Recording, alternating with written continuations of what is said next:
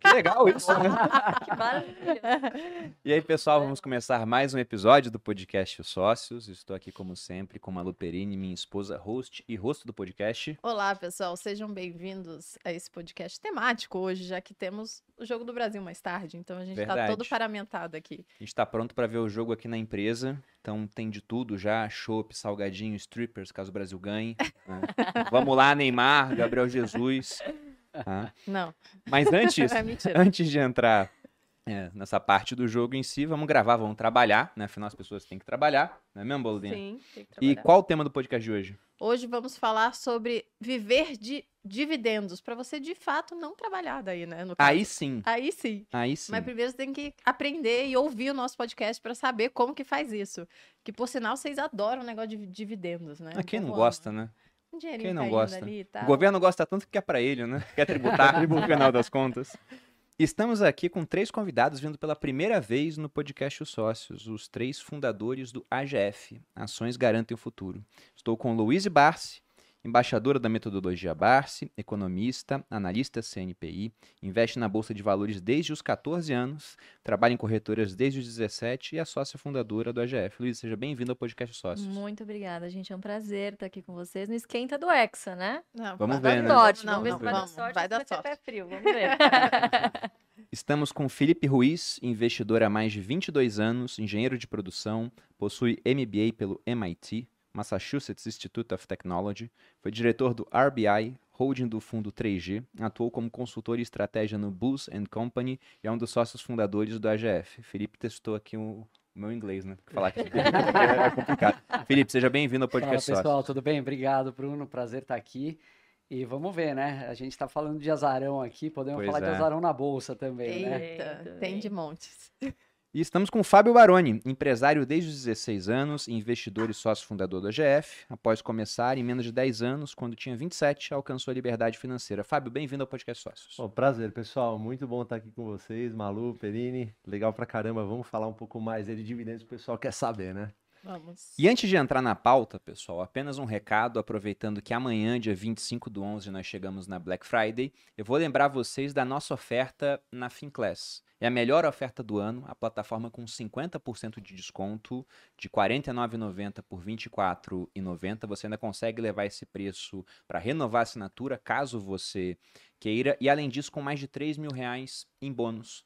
Você vai levar o curso Estratégias Financeiras para aprender a arrumar sua vida financeira e também ganhar dinheiro com milhas. O curso de vendas do Jordan Belfort, o Lobo de Wall Street, para poder vender mais individualmente ou pela sua empresa. O curso do Meu Milhão com Marketing Digital, para que você possa fazer isso utilizando ferramentas do marketing digital. Também o Código da Riqueza. E além disso, todos os relatórios da nossa casa de análise, a Speech, durante um mês. Você poderá escolher um relatório para ter acesso durante um ano.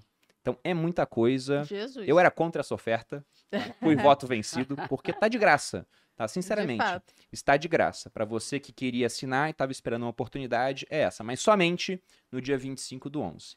Então aproveite. Bom, começando aqui o nosso tema, vamos pegar pelo básico, tá, gente? O que são dividendos e como é que funciona essa estratégia de dividendos que vocês têm no AGF? Quem quer começar? Posso começar. Eu acho que o- os dividendos, é, Bruno e Malu, quando a gente fala de dividendos nas- na Bolsa de Valores, é uma coisa que muita gente acha que é um bicho de sete cabeças, ou muita gente acaba ignorando, porque ah, o senso comum diz que para você ser um bom investidor em ações, é muito simples. Você deve comprar na baixa e vender na alta. Né? Isso todo mundo ouviu isso alguma vez. Acontece que em primeiro lugar, é difícil saber o que é baixa e saber o que é alta, né? É, inclusive, grandes investidores muitas vezes se confundem em relação a isso. E outra coisa é aplicar isso na prática, com disciplina, assim. É algo difícil, porque a tua mentalidade muitas vezes acaba te induzindo ao erro nesses momentos. A ganância na hora que sobe e o medo, o pavor na hora que cai. Então você acaba fazendo o contrário do que deveria. É, os dividendos, quando a gente olha fora da bolsa, é algo muito comum de se entender. Você imagina o dono de uma padaria que tem a sua padaria lá, montou num bairro que ele identificou que tinha um, um tráfego adequado, etc., uma demanda por pãozinho. É, ele montou a padaria, o forno, funcionários, etc. Começou a operar, tira um pedaço do lucro da empresa, põe no bolso dele e é uma parcela do lucro, geralmente até a maior do que o que ele distribui, ele vai reinvestir na empresa. Isso é muito comum. Ele não está preocupado se a padaria dele está valendo mais, está valendo menos, como que ela está cada dia. Ele não faz essa consulta de preço. Quando a gente passa para o mundo da bolsa, todo mundo é, fala, poxa, mas o dividendo não é importante. A gente ouve várias histórias. O dividendo, Tentando- nesse caso, seria o que o, o que o padeiro botou no bolso. Uma parcela do lucro distribuída aos sócios. Uhum. Nada mais do que isso. Quando você replicar para o mundo da bolsa, é exatamente a mesma coisa em outra escala. Uhum. Né? Exatamente. E eu gosto de definir também os dividendos como uma métrica para ver se essa empresa está saudável ou não.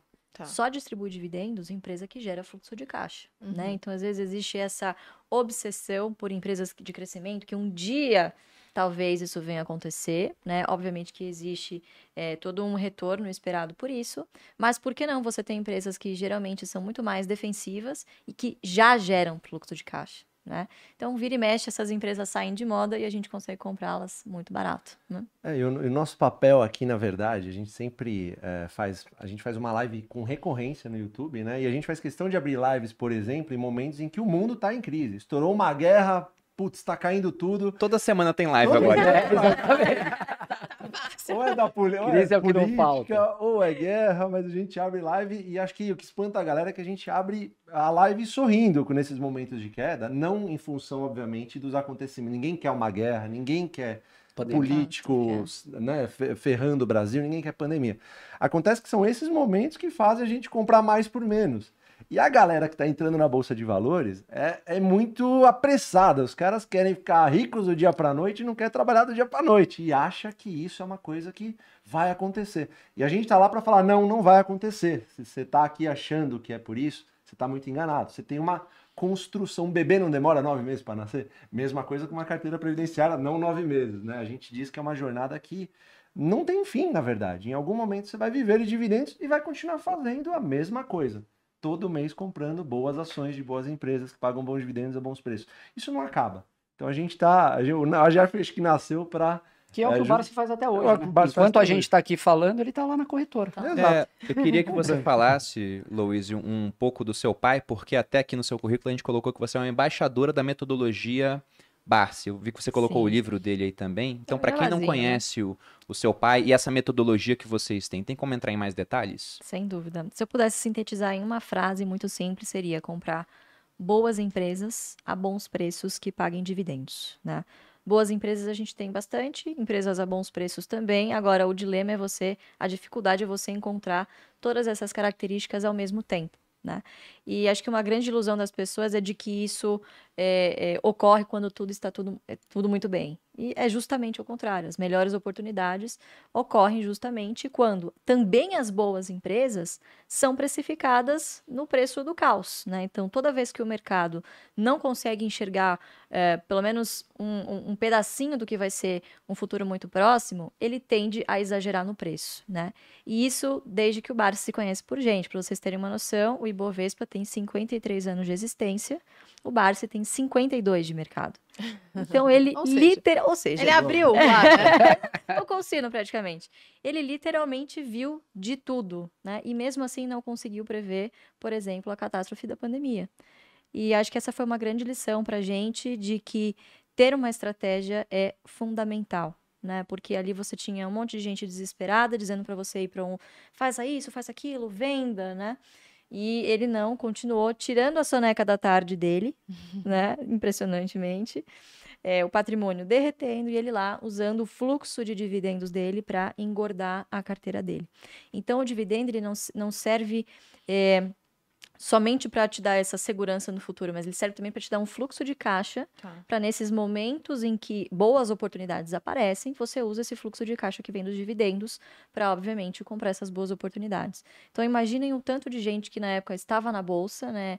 É, 2019, início de 2020, falava assim, bolsa 300 mil pontos, né? Então, assim, era de fato um, um excesso de otimismo que estava pairando ali. E muita gente alavancada. Geralmente, quando você tem um excesso de otimismo, você coloca um dinheiro que não era para estar ali. E ele vai para aquela finalidade. Então, infelizmente, muitas pessoas naquele momento tiveram que vender os seus investimentos porque precisaram do dinheiro. Né? E o dividendo vem justamente como esse fluxo para ajudar e manter você na estratégia, né? Porque dá um certo alento você ver ali, pelo menos caindo um dividendo na conta, enquanto seu patrimônio está oscilando, né? Então é uma estratégia bastante defensiva, ela é atemporal e ela pode ser usada em qualquer lugar do mundo. Em qualquer lugar do mundo você encontra boas empresas que pagam bons dividendos, né? Então, acho que esse é o grande segredo da estratégia, o fato dela ser simples e servir para qualquer um. Bom, pegando até dentro dessa estratégia, então, pensando na composição de uma carteira de investimentos, o que vocês defendem é uma carteira 100% exposta a essas empresas? Como é que vocês pensam nisso? Olha, depende de cada um, né? A gente tem tanta confiança e sabe que isso dá certo, que hoje 100%, eu diria que 80% da minha carteira hoje estão em empresas boas pagadoras de dividendo hoje, outros 20% em empresas que serão boas pagadoras de dividendo no futuro, né? Que a gente chama de empresas de oportunidade. Mas em questão de gestão de portfólio, eu acho que cada um tem que olhar para suas finanças pessoais e ver também é, qual é o percentual ali que cabe também no seu orçamento, qual é o seu perfil de risco. É, eu me considero conservadora e, e quase 100% do meu patrimônio está em bolsa. Então, perfil de risco também é uma coisa muito pessoal. Né? Em alguns momentos eu já tive mais do meu, mais do que 100% do meu patrimônio em bolsa se contar as ações compradas a termo, 110, é, 120, alavancagem, exatamente. que é o que eu vou ter que pagar no futuro. e eu não tenho recurso ainda. É, a gente fala que a estratégia tem, eu diria que quatro pilares essenciais para ela funcionar em harmonia. Você tem a carteira previdenciária, que é o centro de tudo, são aquelas boas empresas gerando esse fluxo de caixa permanente através dos dividendos. Você tem uma carteira do que a gente chama de carteira de oportunidades, que são empresas ou que a gente identifica uma distorção de preço muito explícita e não necessariamente essa empresa vai te pagar um dividendo, ou são empresas que no futuro podem vir a ser pagadoras de dividendo. Mas você vai fazer operações ali de, eu diria, de curto, médio prazo, para turbinar a compra de mais empresas previdenciárias daquela primeira carteira. Então, pilar 1, um, pilar 2. E o teu caixa? Né? O teu caixa ele vai estar tá dividido entre uma reserva de oportunidade, que é a reserva que vai te dar o poder de fogo no momento que a bolsa derrete. Então, de nada adianta você falar, poxa, eu quero comprar na baixa, eu quero comprar se você não tiver poder de fogo para comprar nessa hora. Uhum. E uma reserva de emergência, que é aquela que você não vai querer mexer nunca, que é para eventualidades, é, sei lá, uma perda de emprego, problema de saúde, etc. Até para evitar ter que vender as ações em um momento ruim de mercado porque Exatamente. não tinha uma reserva. Exatamente. Exatamente. É que tudo isso também envolve uma questão comportamental muito forte, né? É, a pessoa às vezes sabe como é que é a estratégia, só que a hora que está caindo, o mundo está um caos, está desabando, muita gente fala, eu não vou comprar porque eu estou esperando cair um pouco mais. Sabe? Dessa vez é diferente. Dessa vez é diferente. diferente. Quantas vezes a gente já ouviu isso, né? Nós mesmos passamos, por exemplo, por 2008, teve três circuit é. breaker na bolsa, e a gente achou que já tinha vivido absolutamente tudo. Aí veio a pandemia e deu seis na cabeça. Ou seja, assim, qual que é o comportamento que a gente é, tem que adotar nessas horas, né? A gente tem que ser... O Warren Buffett, ele fala isso, né? Para ser ganancioso quando todos estão medrosos e o contrário, né? Então, assim, é, trabalhar esse comportamento no investidor é isso é o mais difícil, acho que no dia a dia, porque é uma estratégia que, embora seja atemporal, ela é vencedora. Só que as pessoas elas não conseguem no dia a dia, muitas vezes, é, segurar a ação, ficam excitadas por vê-las de repente subindo para caramba e tem muito medo quando ela está caindo. Então, é, é, desenvolver esse comportamento é, é praticamente criar um hábito que a gente está falando, né? E isso, enraizar um hábito dentro de uma pessoa, de um investidor, que é para a vida toda, é um negócio muito complexo, sabe? É. Então, viver de dividendo é para todo mundo, mas é uma jornada de, meu, longuíssimo prazo. Sim. Longuíssimo prazo é vida toda. Você está disposto a correr esse longuíssimo prazo? Essa é a pergunta que a gente coloca. E o fato da gente estar tá todo dia martelando é justamente para que a pessoa entenda e enraize isso de uma forma que ela não, não, não vai tirar mais da vida dela. Como é. escovar o dente ou tomar banho, por exemplo. Né? Eu acho é. que o mais complicado é essa questão psicológica mesmo. Totalmente. Tem várias estratégias vencedoras no mercado. Inclusive, eu gosto muito do acrônimo de vocês de escolha das ações. Eu sempre comento que o Thiago ele foi genial ao criar a arca. Ou seja, ele batizou a metodologia de investimento que um monte de gente usa muito antes de ele nascer. Né? Uhum, Aí vocês têm o método BEST, por exemplo, que são vários setores que eu sempre gostei, uhum. mas eu nunca pensei, nossa, vou criar um acrônimo aqui perfeito para resumir isso. E aí quando eu vi o BEST, eu falei, meu Deus, os miseráveis são um gênio. vai falar do que é esse BEST aqui ao longo do episódio, porque são realmente setores muito bons que a gente tem na economia. E eu nunca fui o cara do 100% em ações, né? Não por conta só da reserva, mas porque eu gosto de ter exposição a outros setores. Mas a minha parte de ações, eu faço algo muito parecido com o que vocês fazem Uhum. no final das contas. Eu acho que a principal dificuldade para o pessoal replicar o que vocês fazem, o que a gente faz aqui no Grupo Primo, ou outras pessoas que conseguiram uma multiplicação de capital ao longo do tempo via mercado financeiro, é esperar o tempo passar. Uhum. Eu estava comentando, até no episódio que eu gravei hoje com o pessoal do Primocast, que teve um fundo de investimento que veio aqui, que era o pessoal da Guepardo, que está dentro do nosso fundo Arca. Eles são fundo de ação. E de 2001 a 2022, quando eles vieram, no espaço de 21 anos, eles tinham multiplicado o capital por 70 vezes. Uau. Ou seja, se alguém em 2001 desse 100 mil reais na mão dos caras, teria hoje 7 milhões de reais. Só que enquanto o fundo foi altamente vencedor, o cotista do fundo não foi. foi. Ele perdeu, na média, menos 2% ao ano. E isso não é surpresa, porque você tem casos também lá fora, do Peter Lynch, que foi um Sim. gestor altamente vencedor também. Você dava 100 mil dólares para o Peter Lynch, 13 anos depois ele te devolvia 2,8 milhões. Então ele ganhou dinheiro pra caramba, quase 30% na média ao ano. O pessoal da Guepardo ganhou uns 20%, só que o cotista do fundo Peter Lynch também perdia dinheiro. Perfeito. Então como é que vocês fazem? Hoje em dia vocês estão experientes, mas como é que Porque vocês fizeram? antes, né? Saíam antes. Eles compravam na alta e vendiam na É. baixa. O cara pensar, eu não vou escolher ações porque eu sei que eu vou errar. Eu vou comprar na alta e vender na baixa. Então eu vou escolher um fundo. Um cara. E faz a mesma coisa. Como é que vocês fizeram ao longo da jornada para se blindar do ponto de vista psicológico? Porque é muito fácil na teoria falar, ó, quando tiver o caos é hora de comprar. Mas quando Na tá o caos, a gente sempre pensa, mas esse caos é diferente, agora o mundo acabou. Exato. É verdade. Errando, né? Basicamente, Eu, errando. eu e acho que tomando na cabeça, é, acho que isso é o principal. E eu, eu gosto muito de olhar para investidores vencedores. Eu sempre fiz isso ao longo da minha vida. Acho que foi assim até que eu cheguei no Barsi. E depois convivendo no dia a dia com o Barsi, a gente vê esse comportamento na prática, como que ele funciona. Mas são investidores, na maior parte das vezes, e aí posso falar vários, é um Luiz Alves, um Parisotto, Silvio Tini, tem tantos aí, Juca Abdala, Uhum. etc. E é uma turma que tem um patrimônio significativo construído em bolsa de valores. é, hoje tem ações, pa- participações relevantes em várias empresas. E eles têm um comportamento muito parecido com o do controlador. Que, assim, se a gente for olhar, vamos pegar o momento atual que a gente está vivendo, né? O Barsi sempre fala isso, que ele tentou replicar o comportamento do, do dono, sendo um pequeno dono nas empresas. O que, que as empresas estão fazendo hoje? Você tem várias empresas que estão com investimentos monstruosos. Pega a Suzano, está fazendo um projeto no Centro-Oeste de 16 bilhões de reais, é o maior investimento privado do Brasil. Você pega é, várias empresas que estão com programa de recompras de ações abertos. É, Itaú, Vibra, Cosan, me ajuda aí, é, JBS, Itaúsa. Vale, Itaúsa, Suzano encerrou, etc. Várias transações acontecendo no mercado. A gente teve a tentativa de compra do fundo Mubadala do Burger King, teve Cosan comprando É, Vale, BR Malls e Allianz BR Malls, Itaú teve comprou Avenue. Avenue, e verdade. tal. O- é, mas eu digo até de bolsa, né? Teve Fleury Pardini. Verdade. Então, é, você tem, além disso, com- Redditor Sul América. a gente vai Redditor, lembrando. Sul América, Ué, mas é um monte de coisa É, um que tá monte. Tem acontecendo. muita. tem Muito. Você tem controladores aumentando participação nas empresas que eles têm, e você tem acionistas relevantes aumentando participação. A Dynamo recentemente na, na, na Vibra, é, o Molina na Marfrig, tem um monte. assim.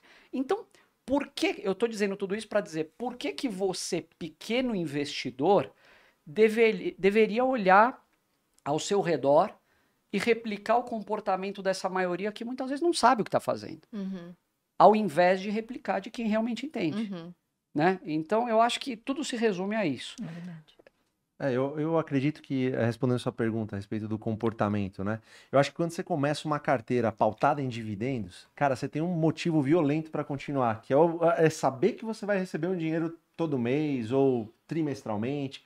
Porque assim, a, a pergunta que a gente sempre faz é por que, que uma pessoa deixa o dinheiro na poupança por um ano, que é uma, putz, é uma, uma enormidade no Brasil, mas não consegue deixar um ano parado numa ação recebendo dividendo? O dividendo, ele ajuda você a criar o comportamento adequado na bolsa de valores. O ideal fosse, a, gente acredita que fosse que, assim, que as, que as empresas pagassem mensalmente. Você tem os fundos imobiliários que a gente, embora a gente não invista, a gente, pô, acha que, é, acho que é, é legal, quem investe não tem problema.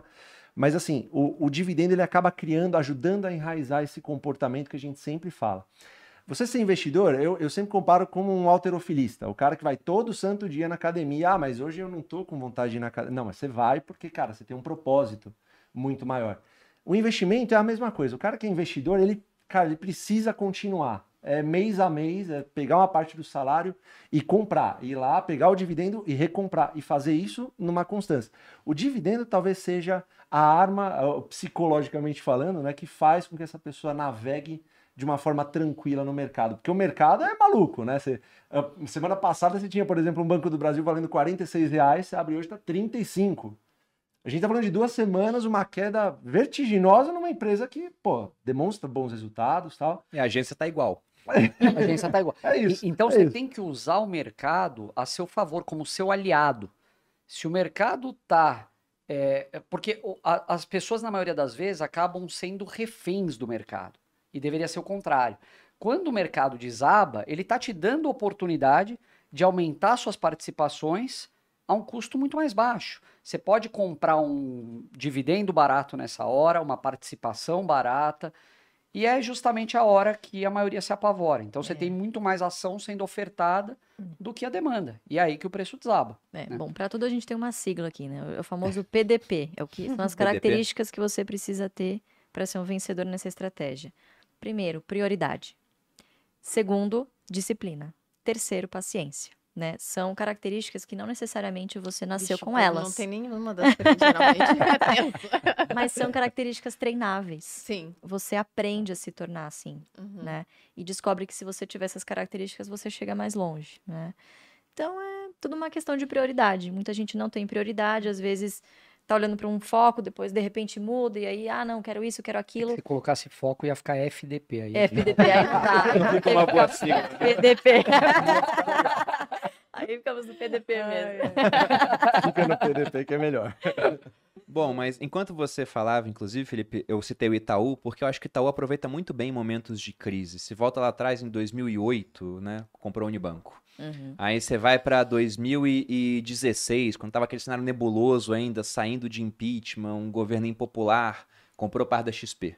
Aí agora, né, que a gente tá num cenário também que não é um Difícil. cenário de céu de brigadeiro, muito longe disso, é, eles foram lá e compraram uma corretora no exterior, que é a Avenue, aprove- é, aproveitando essa tendência de que tá cada vez mais fácil internacionalizar o capital. Então, eles não estão comprando quando a bolsa está no topo. Uhum. Ao contrário, né, eles estão aproveitando momentos de mercado onde as pessoas estão mais pessimistas para comprar. E já aproveitando esse gancho, falando ainda do geral, antes da gente ir especificamente assim para a parte das ações, como vocês escolhem, né, e falar do best, que eu vi o pessoal comentando aqui, o, o que seria, e alguns já respondendo, que acompanham vocês, inclusive. Mas sobre esse momento atual, o que, que vocês acham? Né? É uma oportunidade? Ou, olha, a bolsa está caindo, adiantando que vai vir, vai cair mais? Ou isso, como a estratégia é dividendos? Pouco importa o, o preço que você vai pagar, contanto que o fluxo de pagamento continue. Eu queria saber um pouco de vocês dessa visão do cenário que nós temos hoje. Olha, toda vez. A rede social é um excelente termômetro para isso. É, é verdade. Toda vez que você vê uma narrativa sendo repetida muitas vezes e sendo usada como uma verdade absoluta de que isso vai acontecer, você pode ter certeza que você- se você fizer o contrário, você vai se dar melhor. Você tem mais chances de se dar melhor. Boa. Isso é unânime. Sempre, sempre acontece isso. Então, todas as vezes que a gente tem algum grande marco, ah, não, eu não vou comprar porque lá na frente vai cair. Geralmente ocorre ao contrário, né? Porque a bolsa é, antecipa movimentos. Então, se vai ter eleições, poxa, ela já precifica antes, Uhum. entende? Então, é, quanto menos você ficar suscetível a esse tipo de achismo, mais fácil você toma uma decisão e melhores preços você você pega. Então, agora eu acho que a gente respondendo na pergunta, sim, eu acredito sim que é um momento de oportunidade. Obviamente que precisamos ficar alertas pelo que está por vir, né? Não é você fechar os olhos simplesmente e ficar alheio ao que está acontecendo, né? Porque é realmente, na minha opinião, muito grave. Mas isso não vai de maneira alguma mudar a nossa estratégia mudar o nosso comportamento com os nossos investimentos. Porque na nossa experiência, nos últimos 53 anos do Ibov, foi assim. As boas empresas que estão na bolsa é, se superaram e saíram melhor, por exemplo, é, é, nesse período de crise. Quem se sai melhor? A padaria do seu Joãozinho, que o Felipe deu, deu o exemplo no início, ou a açaí? São empresas consolidadas que têm o potencial de repassar a inflação nos seus, nos seus preços, né? Portanto, lucro e dividendo são métricas reais e são excelentes investimentos para você corrigir a inflação, que no Brasil é algo primordial para você quando você está pensando em investir, né? Então, sim, eu acredito que a gente está vivendo mais um dos vários momentos que a gente já presenciou de oportunidade. E Brasil é isso, assim, é, é montanha-russa mesmo. Não tem muita novidade. A não. Vai, né? Tá sempre em crise. A né? turma acha que vai encontrar aqui tranquilidade, previsibilidade, é, estabilidade. Não vai. Aqui é essa bagunça e dentro dessa bagunça a gente tem evolução. Uhum. Você pega, poxa, acho que até é, um gancho aqui do podcast de vocês. Eu vejo, eu, me lembro, assim, quando eu fiz faculdade, no, no ano 2000, 2001, ninguém falava de empreender naquela época. Uhum. O cara que falava, eh, ah, eu vou montar uma empresa, era visto como louco, né? É, qual que era a, a- receita de bolo? Era, poxa, você tem que ter uma boa formação, aí você vai arrumar um emprego numa boa empresa ou no, no governo, público. estabilidade. Tá. Cara, é, o, o mundo mudou muito e o Brasil acompanhou essa mudança para melhor, né? Então, essa indo até para o mundo fora da bolsa, mas essa mentalidade empreendedora, que eu acho que é uma coisa que evoluiu muito nos últimos anos, com a mentalidade rentista do outro lado, que é ficar naquele quentinho, gostosinho, conforto da renda fixa, ela é altamente contraditória. E eu acho que isso me força a acreditar de que não tem como a gente continuar com o juro real do jeito que a gente está por muito tempo. É uma distorção muito grande. Nenhum país fecha a conta dessa forma. E eu acho que aqui não vai ser diferente. Então, é, de é, as puxadas de corda, né? Você estressa para um lado, estressa para o outro, mas dessa forma vai encontrando equilíbrio e vai desenvolvendo. E as empresas da bolsa, assim, você olha empresas é, que estão em bons setores, a gente gosta também de falar que são as empresas à provas de bala. Tem empresa aí que já passou por trocas de governos das mais variadas, trocas de moeda, insegurança jurídica que não acaba mais, aquela famosa canetada do governo, mudança regulatória. Uhum. E estão aí, firmes e fortes. Você quer um exemplo? Que é mais do que aquela medida provisória 579 lá, É. quando a Dilma quis baixar a conta de luz na, força, marra. né? Pô, a- o setor elétrico derreteu. Eletrobras foi a R$ reais, Semig virou pó. E estão tudo aí fortes, pouco endividadas hoje e pagando dividendos fantásticos. É, Essa época foi bem temerária, não sei se vocês vão se lembrar, mas mexeu com um segmento que é considerado o mais perene, o mais seguro de todos, que é o setor de transmissão. Então, naquela época, a estratégia foi inclusive muito criticada, do tipo, olha, não existe segurança no Brasil nem no setor em que o bar se diz que é o mais seguro, né? E ele virou e disse, "Mano, mas eu quero dar um beijo na boca da Dilma, que ela me fez comprar Eletrobras a 13 reais. Olha, eu não aconselharia. eu entendo o raciocínio. beijar alguns sapos no meio do caminho, tá Poxa. bom, Bruno? Mas é, é um ponto interessante. O setor elétrico realmente ele é um setor muito previsível, né?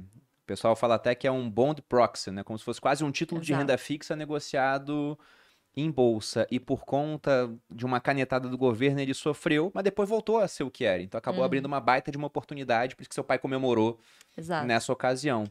Então, na visão de vocês, estamos diante de uma oportunidade. Embora, logicamente, existam riscos, a gente não sabe quando vai ser o fundo, né? Uhum. Podemos estar longe disso. Sim. Mas eu, eu também compactuo com essa visão do momento atual, porque de fato a gente está muito barato.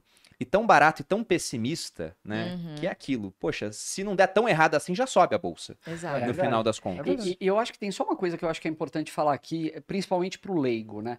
A pessoa que está fora da bolsa ou começando, ela tem a visão de que ela vai pegar o recurso dela e vai colocar tudo de uma vez em uma determinada ação ou dividindo em cinco ações. E não é assim que funciona. A gente, acho que podemos até dizer isso, a gente está sempre comprando num grau maior ou menor. Então, quando- conforme você vê é, essa precificação do caos aparecendo, o que, que tem de acontecer nesses momentos? As cotações caem numa intensidade muito maior do que os lucros das empresas. Nessa hora que você consegue comprar um lucro barato, um dividendo barato. Então você vai aumentando a intensidade de compras. Porque não dá para você acertar o fundo do poço, como você estava falando, né? Pode cair mais? Pode cair mais. Você acha que vai cair mais? Talvez. Então, como a gente não sabe, você vai consumindo o seu caixa, aportando numa intensidade maior conforme vai caindo. É. A, a, em 2020 foi exatamente isso. Você achava que o piso era. A bolsa estava perto de 120 mil pontos Foi. naquela época. Né? É, ela começou a cair, veio para 10, para 100, para 90, para 80 e chegou a 60. Quem imaginaria que ia vir para 60 mil pontos? Metade. É. Em dólar, ela dividiu por 3, porque o dólar foi para 6, 10 mil pontos em dólar. Cara, ninguém sabia. É, então, Só para você ter uma noção disso, na prática, nós mesmos, assim, que já temos muito tempo de bolsa, ah, o nosso caixa mesmo acabou no segundo ou terceiro circuit Terceiro break. circuit break já tava no termo Só e que no, teve na mais put. três circuit break. e aí um olha pro outro e fala, meu, acabou, e agora? E E, agora? agora? Agora você... senta. Posição fetal, aguenta Espera. a porrada e vamos para cima. Você espera, porque o dividendo ele continua caindo. As empresas não pagaram de, não, não pararam de pagar dividendo, inclusive nessa época, por exemplo, da pandemia. Elas continuam pagando dividendo e a gente continua fortificando, fortalecendo as nossas posições. Esse comportamento, assim, para o pessoal entender, só com muita, ma- mas muita informação, sempre lá passando essa calma pro pessoal.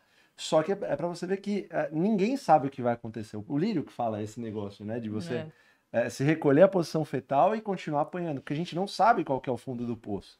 Né? Mas o, o fato, o que, que a gente sabe, o que, que a gente tem controle? A gente tem controle de comprar as boas empresas sempre, que pagam bons dividendos a bons preços em bons setores. O Best, por exemplo, é uma prova disso. Né? Comprando essas empresas e fazendo isso um hábito, cara, é longo prazo é assim, é totalmente vencedor. O Barsi prova isso. Né? Então, é- Até antes de pegar esse gancho aí do Best, eu queria saber também da parte de vocês o seguinte: poxa, é lógico que você tem ótimas empresas aqui no Brasil, pagando Uhum. bons dividendos. Também tem empresas que são empresas que devem crescer bastante ao longo do tempo. Vocês já falaram que gosta de, prefere evitar essas empresas, porque preferem um dividendo hoje, dá mais segurança para o investidor. Uhum. Mas você citou, Fábio, fundo imobiliário Uhum. Que também é um ativo muito procurado hoje, ficou muito popular entre as pessoas físicas, né? tem mais de um milhão de pessoas investindo hoje em fundos imobiliários e que dão esse fluxo de pagamento de maneira mensal, a maior parte deles. Embora por legislação tenha que ser semestral, a maioria paga todo mês, Uhum. o que dá muita previsibilidade para quem quer viver de renda, por exemplo, no Claro. caso viver de dividendos. Eu queria saber por que, que vocês não compram fundos imobiliários, qual seria o motivo? E também, na renda fixa, aproveitando o comentário do Felipe, aqui no Brasil a gente tem essa jabuticaba mundial, que se você pega uma lista, um ranking de juros, nós somos um dos países do mundo, pegando entre os países minimamente sérios, que tem o juro real mais alto. O juro real, gente, é simplesmente você pegar a Selic e tirar a inflação. Você tem uma Selic em 13,75, uma inflação em 6,47 hoje. E se pega o boletim Focus, eles acham que vai cair mais até o, o fim do ano, embora para o ano que vem as expectativas já estejam de uma revisão para cima. Inclusive com uma Selic que está alta. E pro ano que vem o pessoal já está colocando que talvez bata 15. E lembrando que o juro real estava negativo até outro dia. Né? Pois é. Então, por que, que vocês evitam a renda fixa? E dentro da estratégia de dividendos, por que não usar fundos imobiliários, na opinião de vocês?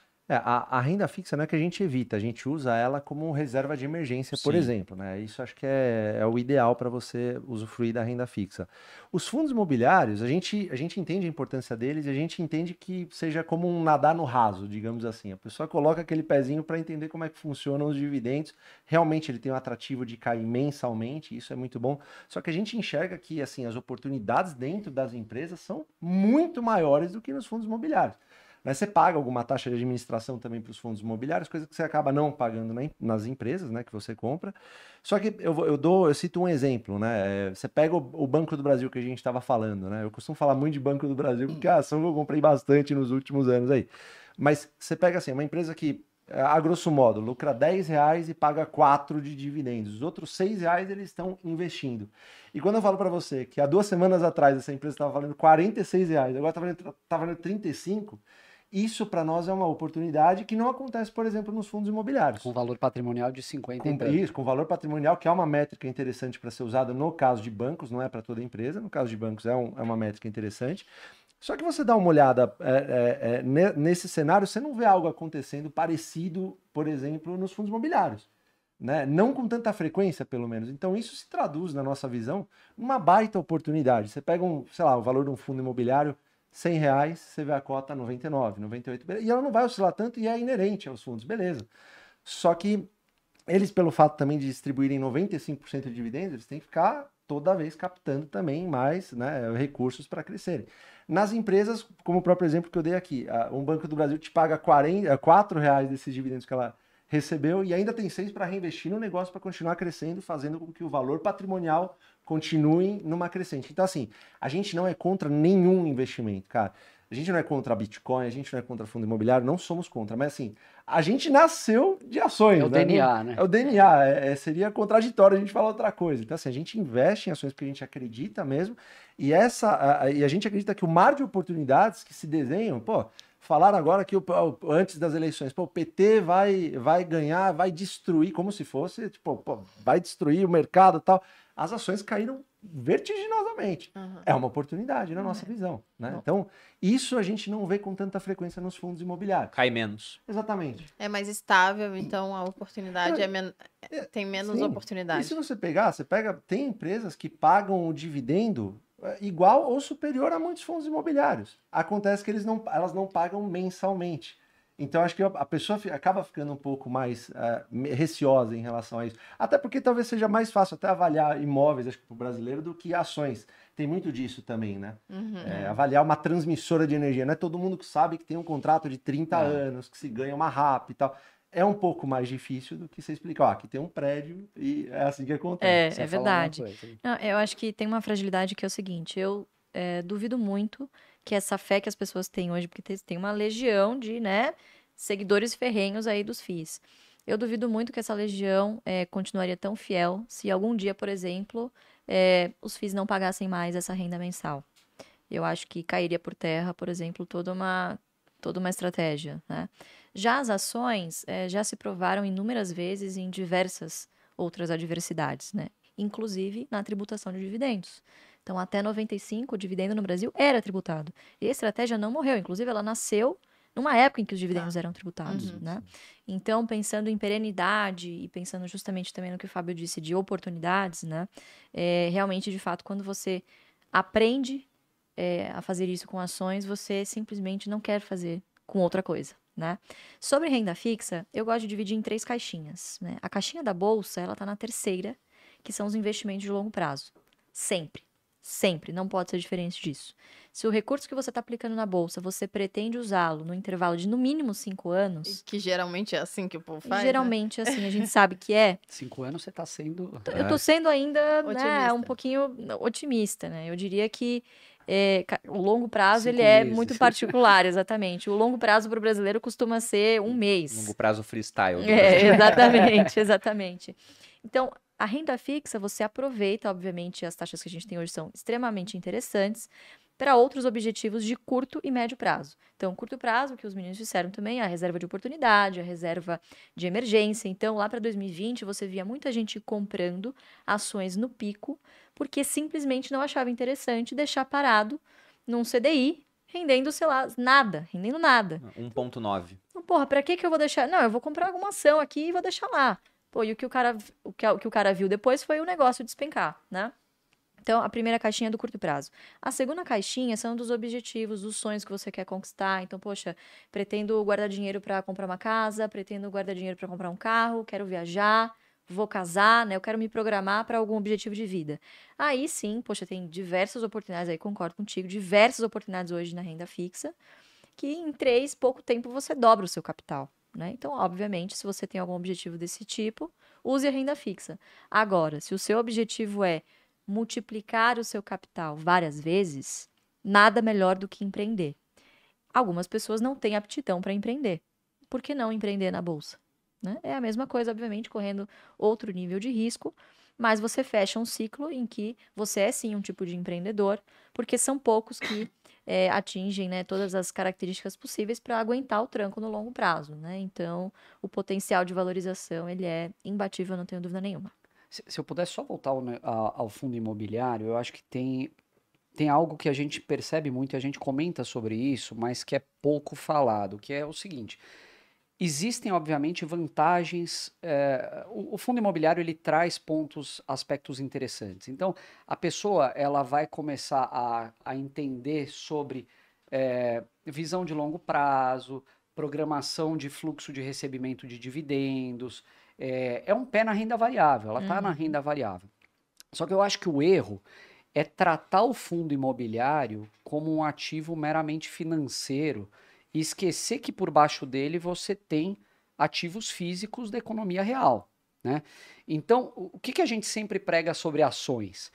Que você deve conhecer o controlador da empresa, você deve estudar a fundo sobre os executivos, a cultura e gestão da companhia, é, qual que é o negócio dela, se você puder visitar a fábrica, vai, etc, etc. Quando você vai para o fundo imobiliário, em teoria você deveria fazer exatamente a mesma coisa. Qual que é a governança desse fundo? Uhum. Qual que é o. eu Nem sei se é um, é um, é um estatuto que chama, né? Você tem um Isso. mandato ali do gestor. Você. Quais são os ativos que ele tem em- debaixo dele? Vai visitar alguns, vai entender como que tá, vai participar, tem call de resultado. Então, o envolvimento quando a pessoa tem um fundo imobiliário na carteira é muito superficial. E eu acho que isso é um erro. Uhum. Assim como se esse envolvimento superficial for em ações, também é um erro. Porque você não é um sócio, você é simplesmente um passageiro ali do home broker e refém do mercado, o que é sempre ruim. É, eu gostei bastante do que vocês falaram em si, do que o Fábio falou, que fundo imobiliário é, é nadar no raso, né? É, Na bolsa. for ver, é- Não, é e isso não é demérito para quem gosta de fundos, não. Eu digo isso pelo seguinte: eu insisto há muito tempo com a minha avó que ela devia diversificar os investimentos dela. Porque a minha avó, ao longo da vida, ela investiu em imóvel físico, Uhum. comprando um imóvel por vez, né? E vendia um, comprava dois, vendia os dois, comprava um de novo. Até aquele negócio do Bolsonaro lá dos 50 imóveis em 30 anos, eu falei, na minha família eu teria muito mais. Só a minha avó virando patrimônio e comprando imóvel ia ser muito mais, né? E eu insistia e ela não ouvia. Só que agora que os juros voltaram a subir, ela falou: "Filho, eu quero investir em alguma coisa diferente aqui de poupança, né? Eu não quero mais comprar imóvel, muito trabalho". Daí eu falei: ah, "Então vamos para renda fixa, mas esse juro tá alto, e uma hora vai cair. Vamos investir em imóvel de uma outra forma, com um fundo imobiliário". Ela falou: "Mas isso é tipo ações?" Porque na cabeça do brasileiro, poxa, ação é um negócio muito volátil. Jogatina. E de fato é volátil, né? Mas Uhum. o perfil das empresas de vocês é menos volátil, por exemplo. Sim. Já cai menos. Ela tinha medo. Eu falei, não, fundo imobiliário tem uma oscilação, mas é muito menor. Mas o principal para ela que atraiu é que ela investiu no mês e no mês seguinte já tinha um pagamento. É. Então, esse fluxo de pagamento mensal, Uhum. com essa menor volatilidade, seduziu a minha avó. Ela foi pro fundo imobiliário e adorou. Né? Me mandou um áudio falando: ah, você tava certo, não sei, nossa, tá rendendo muito bem, bota mais um pouquinho. E poupança não rende nada. Né? Até postei isso no Instagram. Se Poupança fosse não com rende ações. nada, Ela falou várias vezes. Se fosse com ações, eu Depois de teria mais tempo. dificuldade de convencer ela no final das É contas. verdade. Porque o fluxo não seria mensal, seria, por exemplo, trimestral, teria mais oscilação. Se ela tivesse mais tempo para aprender como funciona o mercado, eu tenho certeza que uma hora ela iria parar nas ações de dividendos. Concordo. Porque Impossível, foi o que vocês falaram, poxa, se você olha agora, você tem muita oportunidade em fundo imobiliário, mas eles estão negociados a 90% do valor patrimonial. Os que estão negociados muito abaixo, 60, por exemplo, é o fundo imobiliário de um único imóvel lá no Rio de Janeiro que Exato. está sem ser locado há um tempão. Então, Uhum. é muito mais risco do que dar ruim, oportunidade. Exatamente. É É, o mercado mostrando, ó, isso aqui tá realmente complicado. Talvez não tenha nem dinheiro para pagar as próprias despesas. Agora, em empresas, você acha várias negociadas com baita de um desconto, pagando bons dividendos e ainda investindo em crescimento, que é coisa que o fundo imobiliário não consegue fazer igual, porque é obrigado a distribuir 95%. E a Uhum. Exato. empresa não, ela tem um poder discricionário para fazer essa distribuição. Perfeito. é E agora já entrando nas empresas que vocês gostam, que a gente citou aqui por alto, né? Esse método BEST de vocês. Tem como entrar em mais detalhes o que significa o BEST, por que, que vocês chegaram nesse acrônimo, e não, por exemplo, tem lá um, um BEST com um V de varejo. né? Ou besta, né? Com, É. com o A de agro. Já sugeriram pra gente o A do agro lá. Você quer ver? É, pode, Eu? ir, pode ir. É, o, o- o Best, ele foi nascendo de uma forma totalmente natural, e depois a gente pode até falar do oposto do Best. Quem criou o acrônimo? A primeira pergunta. Cara, aqui. um Foi um aluno seguidor? Foi um A gente aluno. queria É É sempre um aluno. Um aluno. Sempre, Falei, aluno. Caraca, você é um gênio. A gente até Gênio. mandou um livro, mandou um monte de coisa pra ele. Falei, cara, muito boa a sua ideia. Pegando E aí a gente 2019. tem os setores Foi. que a gente não gosta de passar perto, que a gente chama. O best são setores à prova de balas. O- os que a gente não passa perto são setores à prova de Barce. Hum. A gente tentou criar um acrônimo para eles, Não mas não Não deu certo. Ficou horroroso. Mas, o, o BEST nada mais é do que bancos, energia, saneamento, seguros e telecom, telecomunicações. É, são empresas que, atu- ou melhor, são setores com uma maior previsibilidade, como você estava falando, Uhum. e eu acho que essa previsibilidade na geração de fluxo de caixa é o que elimina essas oscilações excessivas. Então, é, existe até uma métrica de mercado que é pouco usada, mas é o beta, né? Então, você sempre vê a variação de uma empresa em relação ao índice. São tipicamente empresas de beta baixo, ela não tem. é, é- elas são empresas, é, são setores, aliás, de margens altas, protegidos relativamente, então com altas barreiras de entrada, poucos concorrentes por consequência disso. Você tem alguns desses setores que são praticamente duopólios ou triopólios aí. E eh, essa previsibilidade no fluxo de caixa é o que, na última linha, vai te trazer a previsibilidade no dividendo que você vai botar no bolso. né? Então, a gente gosta desses setores porque eles tendem a ser muito mais imunes a crises. Eles não vão participar geralmente daquele oba-oba no momento de alta, né? Vai Então, subir 100% no ano. Dificilmente. Pode acontecer, mas eu acho que seria muito mais uma exceção do que a regra. Então, quando a gente olha aquela farra que estava ano passado dos IPOs, empresas sendo precificadas em a múltiplo de receita sem olhar o que estava abaixo disso, é, empresas sem lucro, é, enfim, com, com- com preços exorbitantes, contando que o futuro fosse ser brilhante. A gente não compra futuro, a gente compra presente. né? Então, essas empresas, elas são empresas mais tranquilas. Você pega, por exemplo, transmissoras de energia, contratos de longuíssimo prazo, ajustados por inflação, né? E isso traz uma segurança para um investidor. Então você está falando de colocar o. cê- Você que falou, né? De colocar o pé na renda variável ali através do, do fundo fundos. imobiliário. Mas o próximo passo natural é o dividendo, porque essas, esses setores eles acabam te trazendo uma tranquilidade e fazem com que você possa dormir tranquilo com as suas ações. É o que a gente mais gosta de fazer. Você pega aqui exemplos nossos, vai viajar 10 dias sem abrir home broker, sem preocupação. Eu não quero saber se está valendo mais ou menos. Se estiver valendo bem menos, eu vou comprar muito mais que eu vou aproveitar. Enfim, é isso. É. É, mas isso que você disse, né, de talvez não suba 100%, já aconteceu. Principalmente, a gente não tem ressalvas em investir em estatais, por exemplo, que são empresas que, as estatais que nós temos estão no BEST, né, a maioria delas, é, e o fato de serem estatais e terem um risco político embutido, obviamente que o mercado embute também um desconto maior. É o que o pessoal tá querendo saber aqui no, no Exatamente. chat. Ainda não Então, por exemplo, a. Eletrobras está assim na minha carteira, ó, segurando tudo, né? alta de 70% desde o ano passado. Então, assim, você consegue encontrar boas oportunidades também que vão multiplicar. E, obviamente, isso passa por você comprar bons preços. E, de novo, isso não acontece quando tudo está tudo, né, indo muito bem. Então, Mas, mas você sabe quando, quando passa esse oba-oba, na verdade, acho que nas ações, quando você faz metas em número de ações. Eu acho que para o pequeno investidor isso conta muito. Então o cara fala assim, meu, quanto que eu quero receber mensalmente dessa empresa aqui? Então ele, sei lá, ele fala 3 mil reais.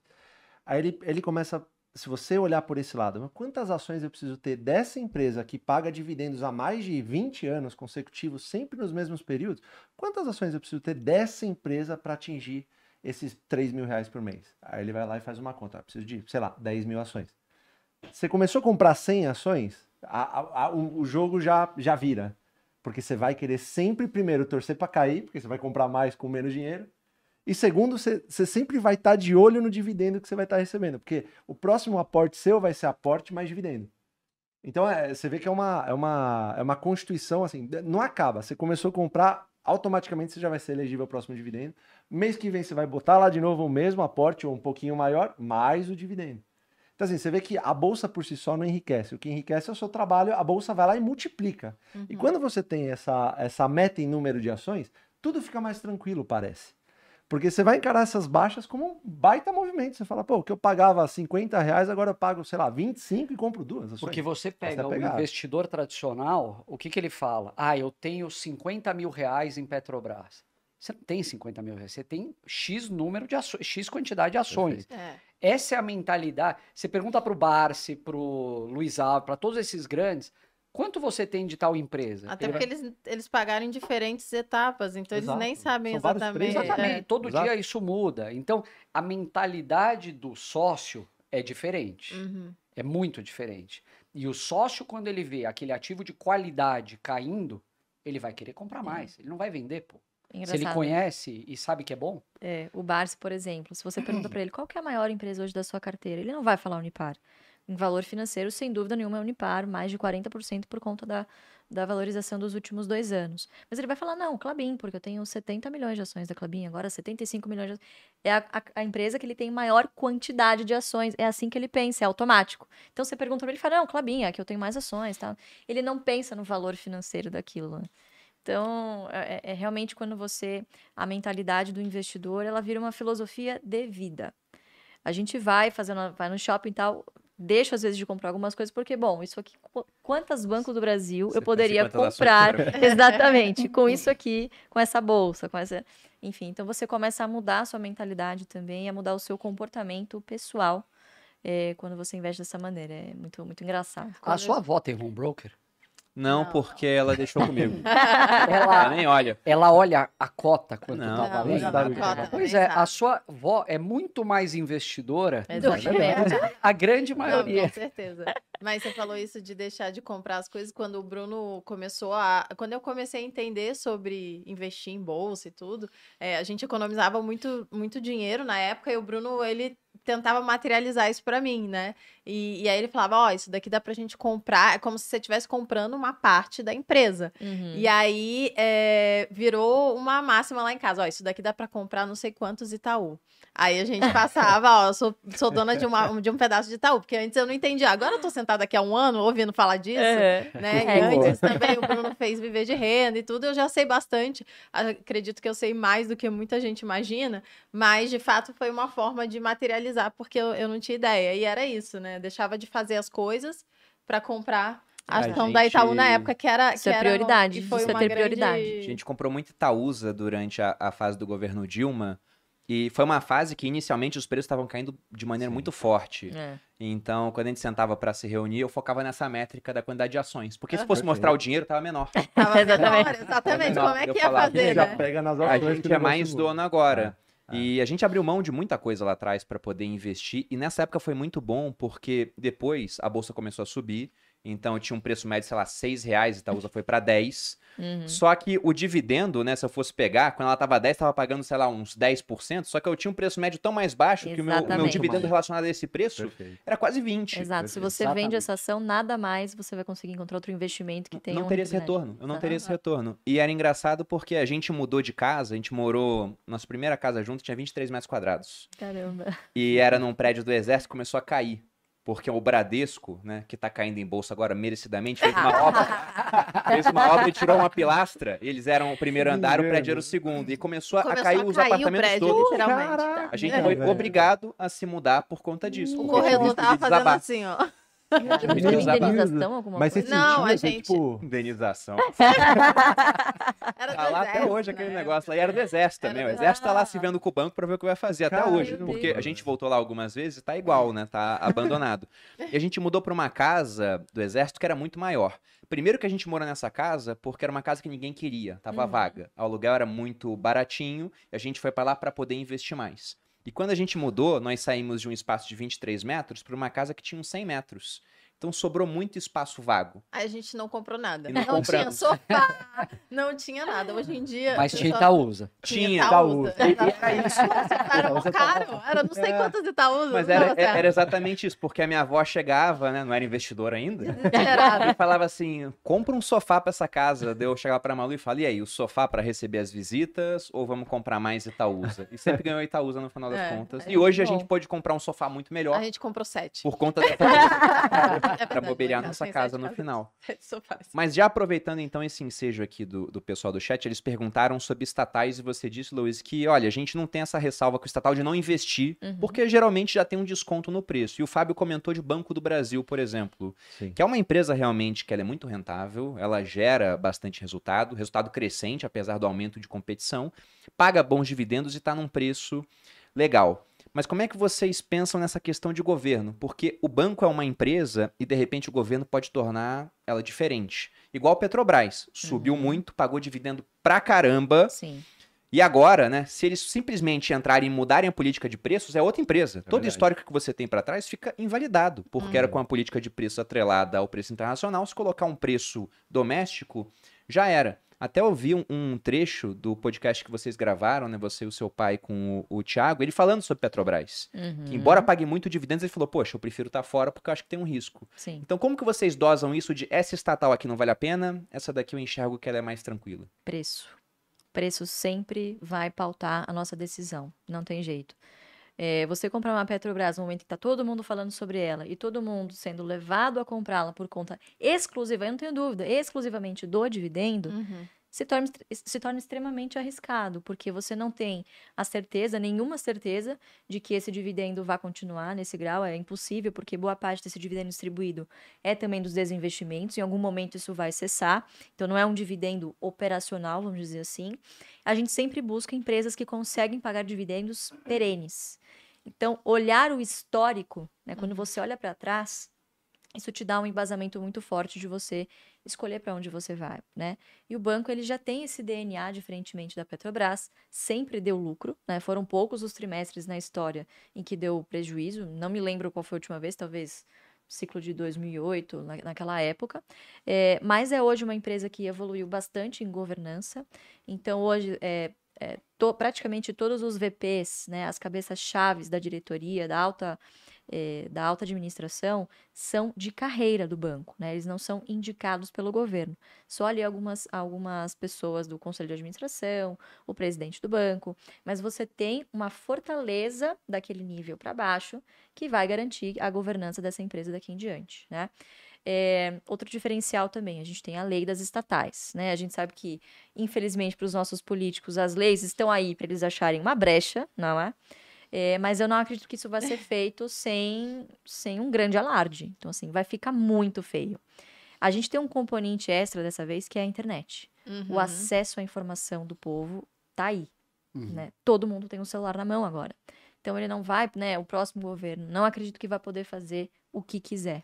Né? Eu acho que a gente tem aí pelo menos metade do país muito vigilante e torcendo para que ele faça algo de errado para tirá-lo do poder, né? Então acho que me baseio nessa esperança também de que a gente tem aí decisões não tão ruins quanto a gente está prevendo, né? E de novo, basta o mercado prever que não vai ser tão ruim quanto aquilo que ele tinha visto para a bolsa já dar uma aliviada, que estamos muito baratos, né? E as estatais não são diferentes, né? Então, a gente teve uma notícia agora essa semana super positiva da Copel, né? Então, as, as empresas estatais dos estados, é, boa parte dos estados ainda tem candidatos ali que são pró-mercado, né? O Paraná é um deles.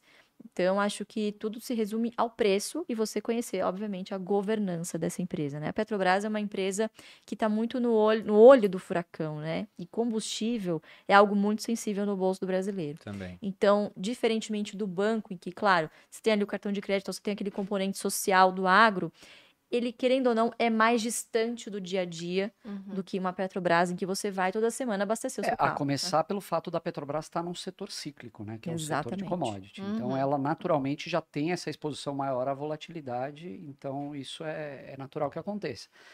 Agora, é, nós três aqui somos muito favoráveis a privatizações, né? Temos um viés liberal, Barça a mesma coisa. E uma coisa muito interessante aconteceu no Brasil nos últimos anos, que a privatização eu acho que ela deixou de ser tão demonizada. Já foi muito pior, né? Sim. Aquela história do petróleo é, É. nosso, não sei o quê. Quando a Vale foi privatizada, foi um terror, a Uzi Minas, CSN idem, é, a Telebrás, enfim. É. É, nos últimos anos, o Brasil privatizou algumas empresas que foram, na minha visão, emblemáticas, assim. Eletrobras é uma delas, né? Cara, é, eu ia chegar lá, mas assim, começando pela BR Distribuidora, que é uma empresa gigantesca, maior rede de postos do Brasil, com uma infraestrutura de escoamento de combustível gigante, é, se falou na hora, mas ela foi privatizada sem nenhuma greve, sem nenhuma paralisação. Eu nem não sabia faltou... que tinha sido Pois é. Uhum. E foi um grande pedaço da Petrobras que Aham. hoje é privado e não se fala mais nisso. Eletrobras, exatamente a mesma coisa. É, a gente tem memória curta, mas vocês lembram como estava no ano passado as discussões? Não, porque o TCU vai brecar, não sei o quê. O preço dela, que nem um eletrocardiograma, Uhum. e a gente comprando. Chegamos a pagar 28 reais, 27 reais, tal. Por quê? Saudades. Independente da Eletrobras ser privatizada ou não, ela era uma empresa que começou a ficar muito descontada, com alguma expectativa negativa, e com uma estrutura financeira muito melhor, uma saúde financeira, aliás, baixo endividamento, paga dividendo recorrente. Então, pô, falamos, vamos comprar a Eletrobras, que se tudo der errado, a gente ainda está confortável com o preço que a gente está pagando e com a situação que vai ficar. Eletrobras foi privatizada. Não se fala mais nisso. Ninguém fala mais na Eletrobras. Não, porque o setor de energia. Sempre que não querem privatizar alguma coisa, falam que o setor é estratégico. Né? É. Não, porque a Petrobras, o setor do petróleo é estratégico. Porque energia elétrica é estra... estratégico coisa nenhuma. É estratégico para passar a mão e encher bolso de político. É. Então, não te- o Estado empresário, ele é péssimo. E se a gente tiver mecanismos de regulação e de fiscalização adequados, a privatização é o caminho. E eu acho que, assim, ainda sou esperançoso que no futuro a gente possa ver, por exemplo, um Brasil, talvez, uma união sem um Banco do Brasil privado. Será que isso vai existir? Pô, Não é impossível, né? Uma Petrobras privada? Não sei, Mas, de novo, não é esse o principal motivo pelo qual a gente investe. sem né? dúvida nenhuma. Seria um bônus isso. né? Seria um nice to have, né? Um upside que não tá na conta, mas se vier, será Exatamente. muito bem-vindo. é. É, o Barça fala uma coisa legal que ele, é, estatal não quebra, né? É um, é um adicional, né? Depois de Já tudo isso que a gente tentaram, falou- né? Já, e tentaram bem, né? Fazer isso acontecer. Mas é, é mais um adicional, né? Então não temos preconceito nenhum contra estatal. Se o preço estiver adequado, como a Lu falou, vixe, a gente vai lá e compra. É, sobre isso de Eletrobras, a discussão ela ficou muito mais ali no final de investir o FGTS ou não. Sim, Foi Sim, quando todo total. mundo fez vídeo, É. batia a visualização pra caramba, porque realmente a privatização ela ocorreu sem maiores problemas. E isso que você falou é interessante, como a, a janela né, ficou adequada para isso. Tem um termo que o pessoal usa da janela de Overton, da aceitabilidade de um certo discurso. E lá atrás, você volta aí 15 anos, era impossível falar de privatização de Petrobras. Ninguém falava sobre isso. Hoje em dia, já tem político que toca nesse assunto e o Uhum. pessoal para para ouvir. Então, realmente já há uma discussão, houve um deslocamento né, dessa janela para essa parte de privatização. E não sei se vai acontecer, acho que com algumas é muito mais difícil do que com outras. né? Petrobras é um negócio que todo mundo vê como um símbolo nacional, né? Aquela foto lá do Getúlio Vargas com a mão com de petróleo, depois o Lula, É. né? com a mesma foto, um dedo a menos, mas a mesma coisa. Então, tem coisas que são mais difíceis, outras que realmente já são mais aceitas. No caso de Eletrobras, qual foi o upside que vocês tiveram por conta da privatização? Porque é algo que não estava no radar, aliás, até estava no final, já né, se discutia, e acabou que, que foi muito bom para a empresa. Até Petrobras, que eu não acho que vai acontecer, pelo menos não agora, né? Quem sabe no futuro. Mas Petrobras, antes da eleição, chegou a bater seu maior valor de mercado, né? Em torno ali de Sim. uns 500 bilhões, mais ou menos. E mesmo assim estava ultra barata. Se você Sim. comparasse por métricas com é, empresas do mesmo segmento internacionais, né, enquanto Petrobras Total. era negociada duas vezes o lucro, as outras era 10. Então É. Petrobras podia valer mais de um trilhão de reais no Exatamente. final das contas. E se fosse privatizada, isso iria acontecer. Sim, no caso de fato. Eletrobras, como é que foi esse retorno? Cara, difícil metrificar isso, né? Ah, assim, a, a gente nunca olha percentual, assim, até porque a gente não vendeu, né? É. Tá- tamo Eu, eu vendi um Você pouquinho, vendeu um tô, tô pouquinho. com Eu tô com ela na carteira até hoje, acredito que ainda tem um upside, porque a nova gestão que está vindo é competente, o Wilson Ferreira, que vai tocar a empresa, na minha opinião, o melhor gestor de- do setor elétrico do Brasil. É, mas assim, é, a gente compra muito mais olhando pro dividendo e o retorno que a gente vai ter em função do preço que a gente está pagando. A valorização é uma consequência. É claro que ela contribui muito. Você estava falando da Itaúsa, por exemplo. Poxa, a Itaúsa pagou, ela estava pagando 10% ao ano, em função do preço que você pagou, 20% ao ano. Isso por si só já justificaria o teu investimento nela, né? 20% ao ano líquido de imposto, pô, fantástico. Como upside, ela ainda deu bonificações, ela valorizou, mas não sei quanto. Mas se ela não tivesse valorizado, você estaria recebendo o teu dividendo. E se ela tivesse caído, você teria rece estaria recebendo o teu dividendo para continuar comprando mais por um preço mais barato. Então, Eletrobras, é, a privatização, ela veio aí, acho que é, como a cereja do bolo, vamos dizer, não, não fazia parte da estratégia, mas é, contribuiu para acelerar o retorno, eu diria. Né? Eu não imaginaria que ela fosse subir tanto, É, tão também. rápido. É porque até pensando no dividendo, se ela subiu muito tão rápido, ele começou a ficar percentualmente menor do que quando vocês compravam lá atrás. Exatamente, Eu queria o saber se vocês espremendo. trocam quando isso acontece ou não pensam realmente no dividendo é, em relação ao preço médio que vocês tinham. Qual o critério para, por exemplo, poxa, essa empresa aqui é boa, mas a gente vai trocar porque tem outras melhores. Como é que vocês fazem para definir isso? É, esse, esse movimento, assim, na minha carteira costuma ser raro. Né? Eu não costumo vender uma empresa apenas porque ela subiu ou porque chegou no seu valor justo, enfim. Tudo vai depender do fluxo de dividendos. Né? Eu estava com uma meta de, na minha carteira, reduzir posições que me pagam duas ou uma vez ao ano. Eu estava com algumas empresas nessa situação e estava querendo migrar para setores que pagam pelo menos trimestralmente. Então, tomei a decisão. Bom, se a Eletrobras chegar num preço interessante, no upside que eu achar já legal, paga bons dividendos, mas ela costuma pagar uma vez ao ano. Então, é uma que eu decidi trocar, né? Então, você, é, são decisões que você tem que tomar. Agora, por exemplo, Taesa subiu pra caramba nos últimos dois anos e eu não pretendo trocar. Porque é um setor, de novo, ímpar, né? Ele é corrigido por IGPM, diferente de outras transmissoras. 60% do portfólio está em IGPM. Então, indiretamente, você está exposto ali a um índice que tem uma influência muito grande de dólar, por exemplo, né? Então, é um setor que eu gosto muito, que continua pagando excelentes dividendos, é num período trimestral. Então, eu não vou vender essa empresa porque ela é o artilheiro da minha carteira, né? Olhando agora para a Copa, né? Porra, eu não vou botar no banco quem tá marcando gol. Uhum. né? Então eu vou deixar esse cara lá marcando gol e vou trocar, de repente, alguém que não esteja performando muito bem. Ou... Então depende. Né? A, a venda, na verdade, para uma outra oportunidade, ela ocorre raramente. Outros tipos de venda que a gente faz, assumir um erro.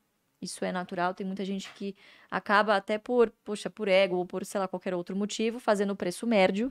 Então vai botando dinheiro naquela que, puta, só cai, só cai, você não sabe por que comprou, não tem confiança, foi na dica do amigo e tal, e continua botando dinheiro naquilo. Então, esse geralmente é um erro que a gente gosta de arrancar o band-aid logo e, e se desfazer, ou uma perda de fundamento, né? Que é algo muito mais difícil de você identificar no curto prazo, você vai identificando ao longo de alguns ciclos de balanço, e são alguns alertas que você vai tendo ali no meio do caminho que te fazem meio que brochar daquele papel na sua. Tem papéis, às vezes, que você vê e você fala, puta, cara, não aguento mais ver isso aqui na minha carteira, perdeu o fundamento, não, não faz mais sentido, e aí você troca, né? Então, é a exceção, não é a regra, né? O Sim. rebalanceamento. Olha, eu posso dizer com total certeza que é muito mais fácil você comprar do que vender uma ação.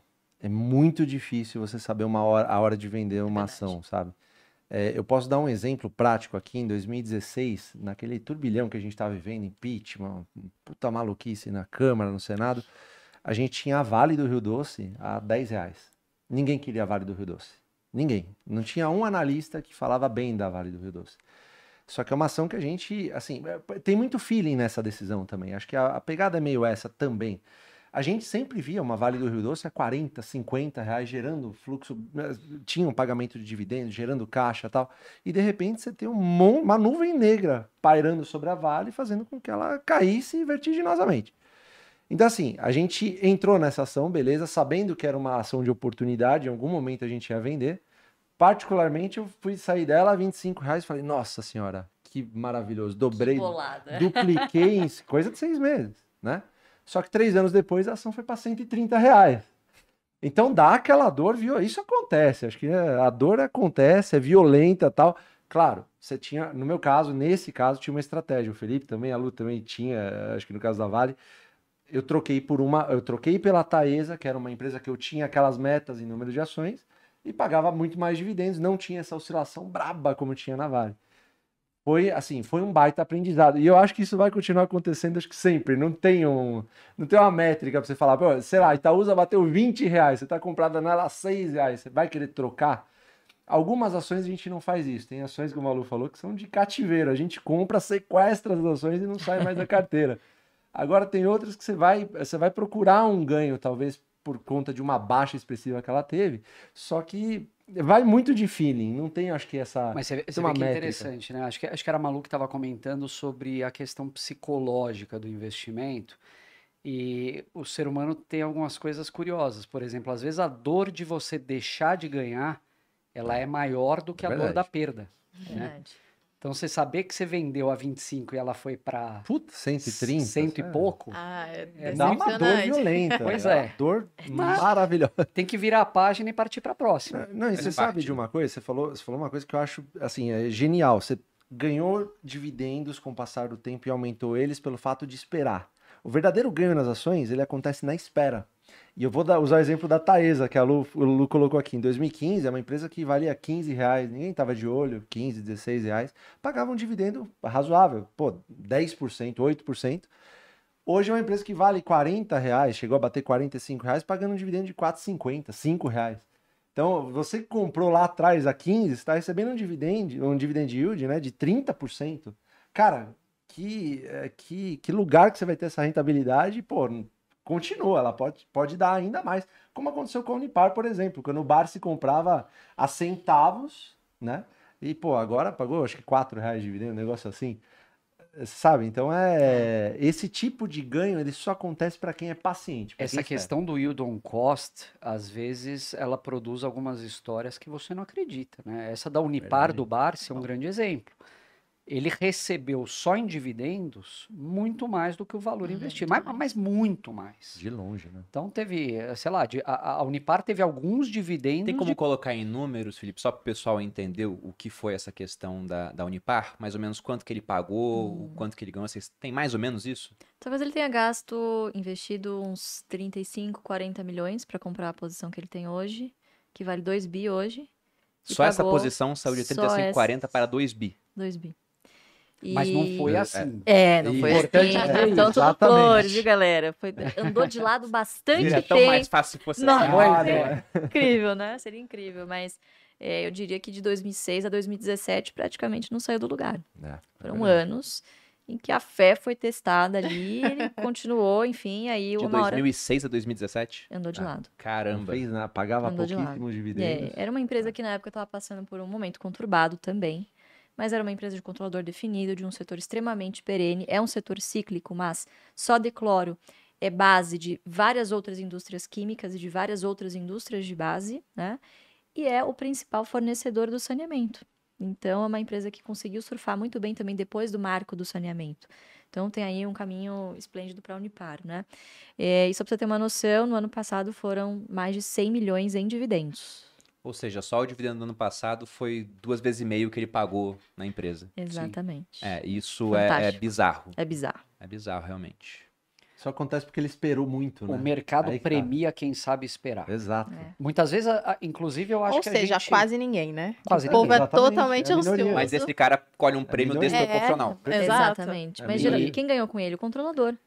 Talvez tenha sido o outro acionista que ficou lá por tanto tempo quanto É ele. verdade, exatamente. E, e, e, e o merc... e assim, dentro dessa estratégia do buy and hold, que eu acho que é uma vertente do buy and hold, a gente poderia dizer, é, muitas vezes a gente acaba cometendo erros justamente por essa percepção de que a gente tem que ficar no longo prazo, é parceiro, acreditar no projeto.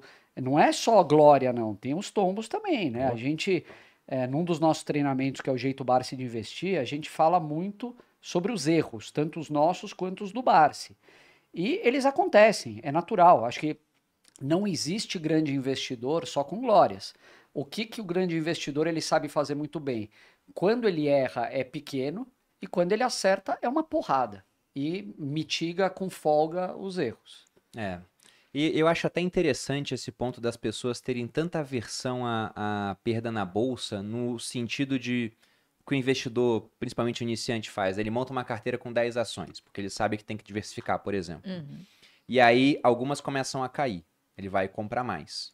Mas, de repente, ele identifica que, olha, na verdade está caindo, mas não é oportunidade, perdeu o fundamento. Ele não vende, ele segura. Ele fala, agora é pro longo prazo. E Já as outras que começam a subir, ele fala, cara, preciso de um dinheiro, quero rebalancear. Então ele começa a vender as que sobem compra as que caem, mas que perderam fundamentos, e aquilo é equivalente, nas palavras do Peter Lynch, a ter um jardim e cortar as rosas enquanto você rega as ervas daninhas. Sendo que na bolsa tem um negócio que é muito bom, que é a compensação de prejuízo, pô.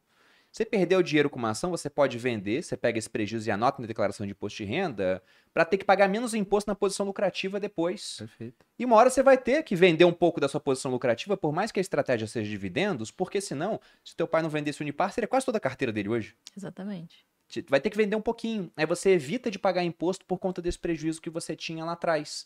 É muito melhor. Até porque dinheiro não tem carimbo, tá, gente? Se você perdeu dinheiro com a ação A, não tem que ser a desgraçada da ação A que tem que subir para você recuperar. Pode ser a ação B, C, D. Compre aquilo que é mais interessante para você.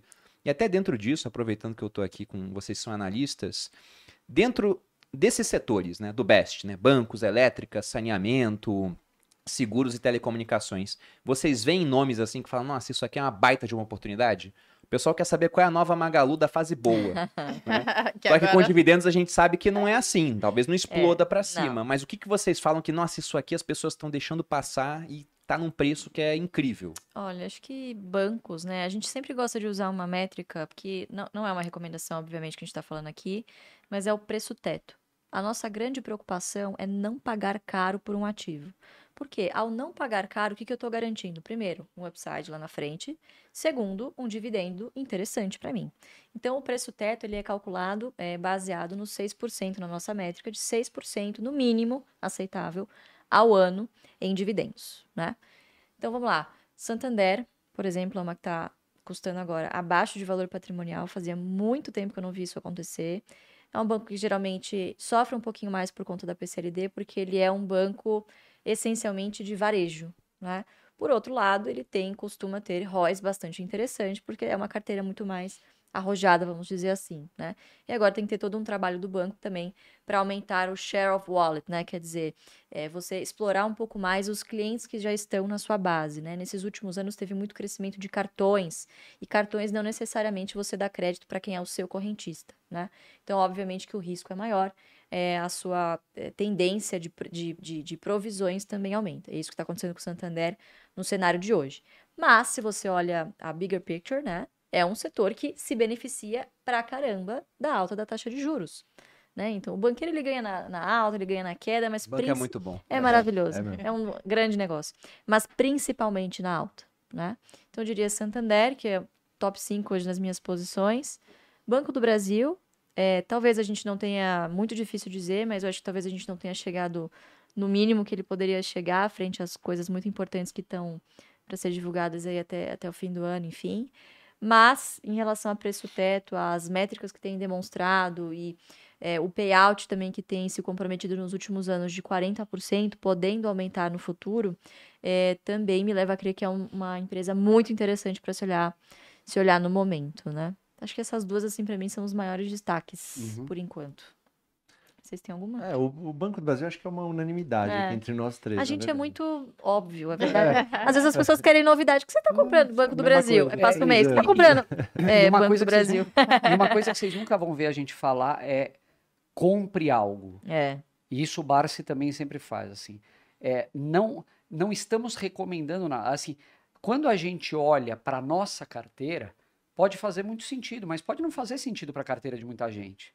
Né? Tem gente que tem a carteira extremamente fragmentada e deveria fazer outras coisas antes de pensar em adicionar um novo ativo. Tem gente que ainda está endividado Uhum. investindo em ações, que é um erro. Saneia suas finanças pessoais Uhum. para depois olhar. Então, é, e sempre que a gente fala de ações, a gente toma esse cuidado. É, eu, particularmente, a ação mais recente que eu comprei é a Vibra Energia, que é a BR distribuidora que a gente estava falando agora há pouco. Ela tem uma característica que eu não gosto, que é uma corporation. A gente tem, para quem não sabe, corporation é uma empresa sem controle definido, ela não tem controlador. A Eletrobras virou uma outra corporation depois da privatização, mas mesmo assim ela tem acionistas de referência que, eh, através de um acordo de acionistas, conseguem ditar os rumos da empresa, eh, definir uma estratégia muito interessante. Ela tem eh, entrado em outros segmentos que não só o da distribuição de combustível, que é o DNA dela. Então ela comprou a Comerc, que é uma comercializadora de energia, já está em geração de energia também, tem olhado para outros negócios, é, comprou uma empresa de biogás. E é uma empresa que vem implementando um plano aí, é, acho que seguindo a risca o que ela tinha definido anteriormente. E está cotada hoje a 16 e pouco, que é praticamente o preço do IPO que ela fez em 2017, que naquela época, se eu não me engano, era 15 reais sendo que a empresa naquele momento era uma estatal ainda, tinha todo um risco sendo precificado, etc. Então, é, a empresa recentemente ela aumentou o payout na sua política de distribuição para 40% do lucro, era 30 ou 35 se eu não me engano, e a gente vê alguns grandes acionistas é, elevando sua participação. A Dynamo foi uma que eu até mencionei antes. Então, é um papel que eu estou olhando. E se ela ah, voltar a cair de preço aí, eu acho que na minha carteira ela faz todo sentido. É, eu gosto bastante da AES. A AES Brasil é uma empresa que eu tenho há um bom tempo, desde quando ela era é, Jet, Jet 3, Jet 4, né? geradora, e transmissora. Geradora, Isso, Tietê, geradora né? e transmissora Tietê. É. Depois virou Tiet 11 e hoje virou AES. É uma empresa que estava sendo cotada perto dos 19, dos 19, 20 reais ano passado, hoje está abaixo do de, dos 10 a empresa fez uma subscrição é, para fazer do, alguns projetos que eles tinham em mente de geração de energia limpa, né? E eu acho que as pessoas estão precificando de uma maneira errada. Essa própria subscrição, a própria AES Corporation, é, ela participou, que é um belo um sinal, né? A própria controladora está comprando as, as ações. Então, eu acho que isso vai fazer com que ela no futuro dê bons resultados. Agora, eu não sei se é uma empresa que talvez, acho que nenhuma, talvez tirando o Banco do Brasil, que acho que é uma unanimidade e acaba pagando dividendos mais frequentes, é, por exemplo, uma Vibra ou uma AES, elas são empresas que pagam dividendos um pouco mais, de forma um pouco mais espaçada. O Santander não, o Santander também é, é bem frequente. É. Então, assim, talvez as pessoas que estejam começando, que eu acho que é uma ampla maioria das pessoas que estão até nos assistindo, talvez seja mais legal para ela, ela enraizar o hábito comprar, preferir comprar empresas que paguem de maneira mais frequente. Né? E, e, você consegue fazer isso hoje. A gente fala de oportunidade, mas hoje no Brasil você consegue fazer comprar ações que são de oportunidade e que ainda pagam bons dividendos. Ou seja, elas têm um upside e também pagam dividendos já automaticamente. O Banco do Brasil acho que é uma delas, é. né? Então, é, assim, a gente vê isso, cada, cada um enxerga uma empresa num momento melhor e a gente tem um histórico com cada uma dessas empresas, né?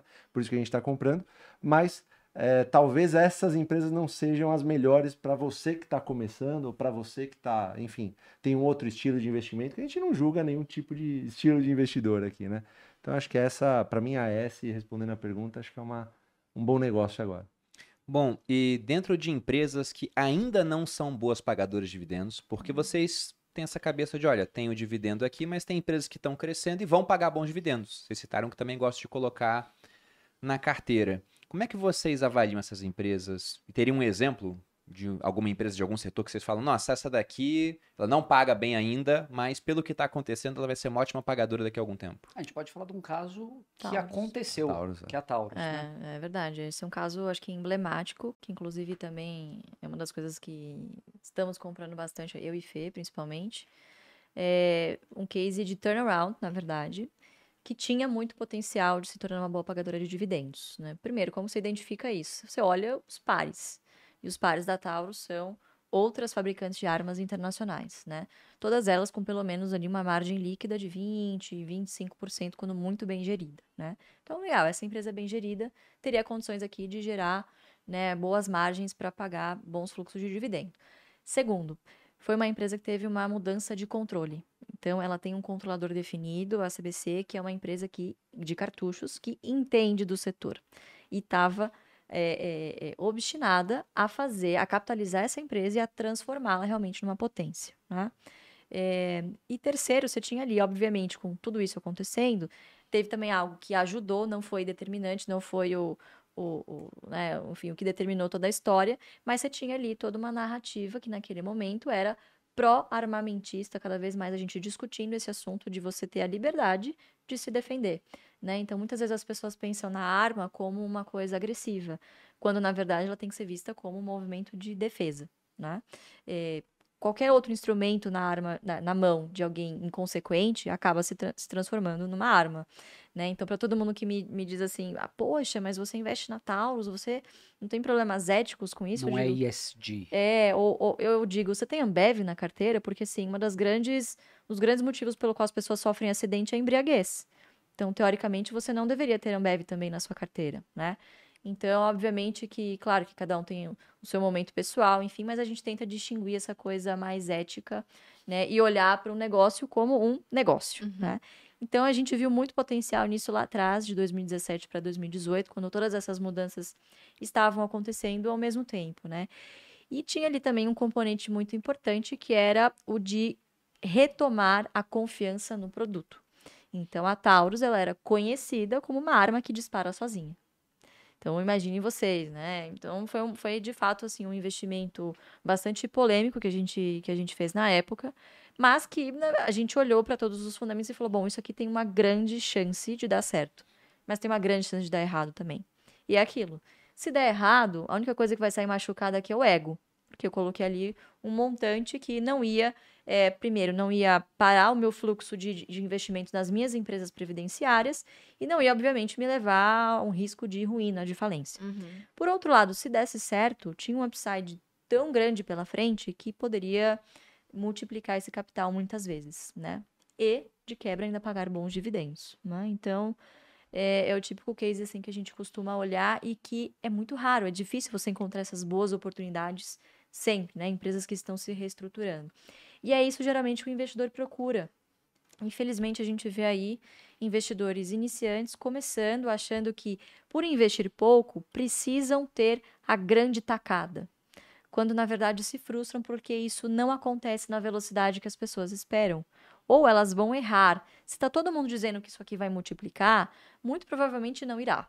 Né? Então. É, já deve estar no preço alto, se todo mundo está comprando. É, exatamente. Ou, ou, É ou isso. isso também. Ou né? é alguém que está vendendo a narrativa para vender. e- Exatamente, mas acho que foi um caso bastante emblemático de algumas características em negócios que a gente procura. né? Então, uma base acionária menor, que não dê para ser tão especulativa, com um controlador ali é, é, é, obstinado, né? Enfim, com um objetivo muito claro de levar a empresa adiante e capitalizá-la, né?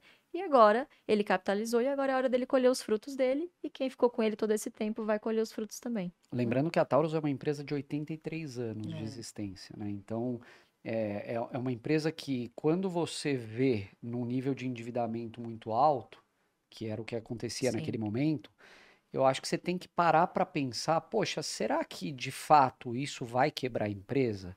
Será que não, vão, não vai existir alguma força oculta que vai fazer com que essa empresa sobreviva? Eu, eu me lembro muito bem, o Fabião é, é testemunha, do caso da Uzi Minas. Nossa, verdade. A Uzi Minas, acho que nessa época, 2016, um pouco, todo mundo falava que a Uzi Minas ia quebrar. E, poxa, se a Uzi Minas quebrar, é, é um problema sério para o Estado de Minas Gerais, para os bancos credores, para os funcionários que têm seu fundo de pensão lá é, construído ao longo dos anos.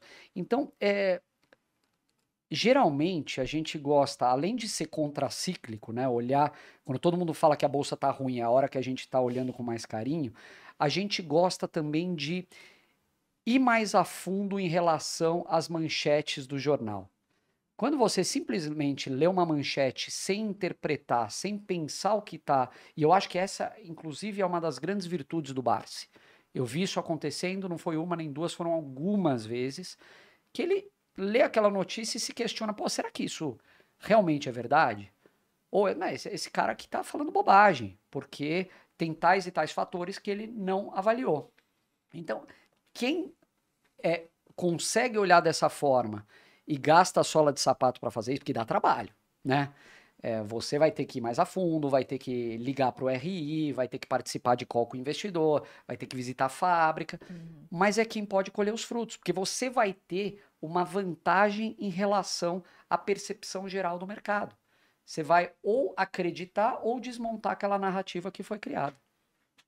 É, sobre isso que a, a Luísa tem comentado sobre a questão ética das armas, né? Eu sei que dá pano pra manga aqui, mas a gente é armamentista. A gente gosta de arma. Eu gosto. E também. até eu vou citar um ponto aqui que as pessoas raramente consideram. Porque Tem um ditado americano que eu acho muito interessante. Eles dizem que Deus fez os homens, mas Samuel Colt os fez iguais. É o inventor do revólver. Sim. Porque se você né? pega, por exemplo, um homem de 2 metros e uma mulher de 1,50, essa mulher não tem chance contra esse agressor. Agora, com uma arma, ela tem chance.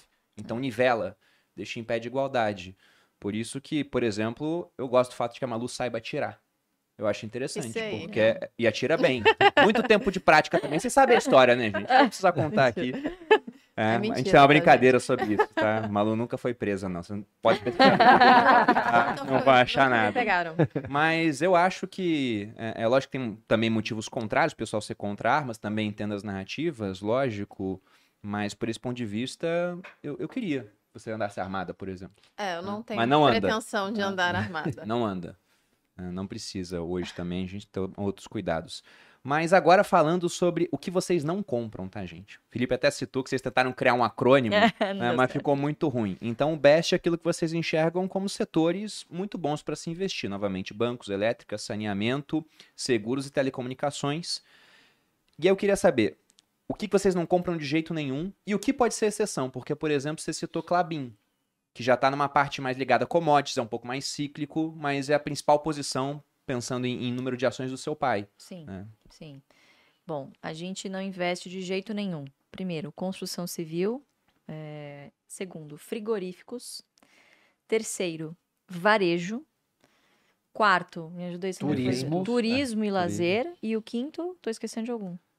Aviação. Aviação. civil. A Aviação aviação civil. é, Que eu diria que é um- ele Até o Warren Buffett perdeu o dia com a aviação. Que é assim um clássico, mas que vira e mexe as pessoas acabam caindo nessa nessa armadilha, né? Porque são setores extremamente cíclicos e que nem o gestor mais competente do mundo poderia prever. Uhum. estão expostos assim a, a muitas adversidades que não estão no controle da empresa. Então, por mais que você mitigue, você não tem como se proteger do fato do Brasil, por exemplo, ter ido de uma Selic de 2% a 13%, taranã. Cara, você não tem controle sobre isso. É. E isso afeta a empresa nas suas, abala as estruturas da empresa. Então, a gente acaba fugindo desses setores em que raramente, né, mesmo quando o gestor é muito competente, ela consegue se proteger dessas externalidades negativas, né, principalmente PIB, taxa de juros, câmbio também é um fator muito importante, tributação. Então, são setores extremamente complicados e acabam se tornando frágeis por conta disso. Pode ser interessante para alguém, que- alguém que queira fazer, por exemplo, um swing trade. Existem boas oportunidades nessas empresas, sem dúvida nenhuma. Existe, podem existir ali algumas exceções. Mas se você pensa no fundamento desses setores, dificilmente eles serão bons pagadores de dividendo por muito tempo. Pode ser que um ou dois anos sejam muito bons e aí, poxa, Uhum. sobra ali um dinheiro para você pagar um bom dividendo e você apareça no ranking, mas é muito difícil que isso apareça é, e continue com consistência, justamente por uma característica do setor. Ah. Então, para essa estratégia, é muito difícil da gente encontrar exceções. Óbvio que existem excelentes empresas nesses setores, mas para essa estratégia acaba, a gente acaba deixando um pouquinho de lado. E o fato da gente ter uma prioridade, né, de você seguir uma linha eh, de raciocínio, você precisa fazer as pazes consigo mesmo de que você vai olhar para o lado, você vai ver outras oportunidades que são boas, mas você vai ter que deixar passar. Porque essa que você está olhando ou é melhor, ou já tava, você já estava ali traçando um caminho que não dá mais para você voltar atrás.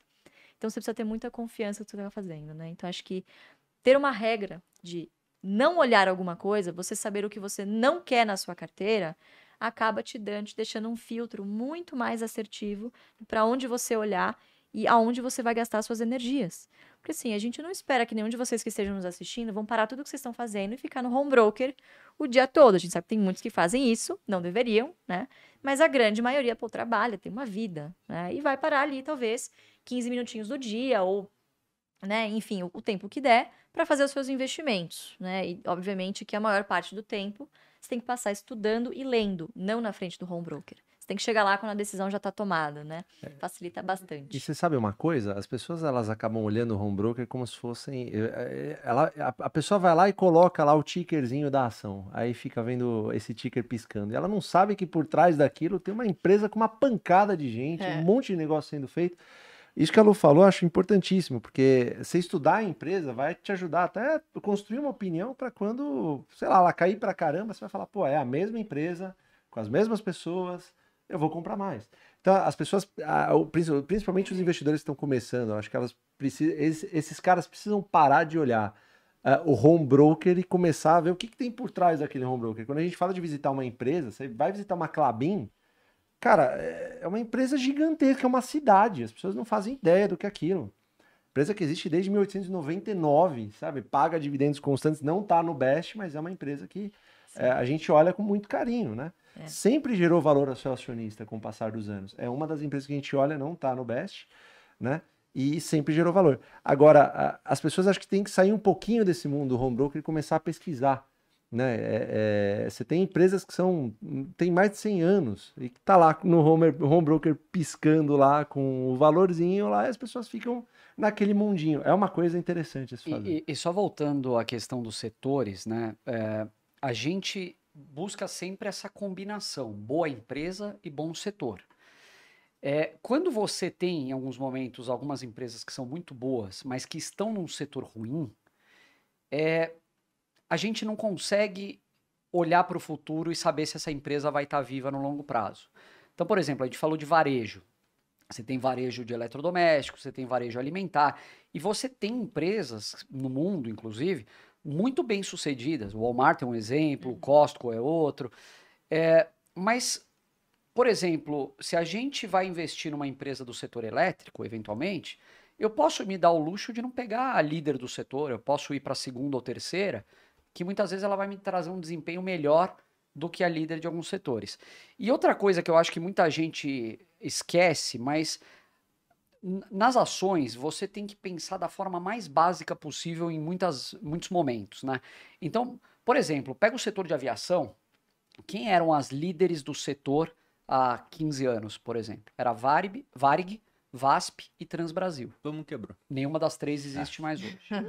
Ao longo desses anos, várias nasceram e morreram.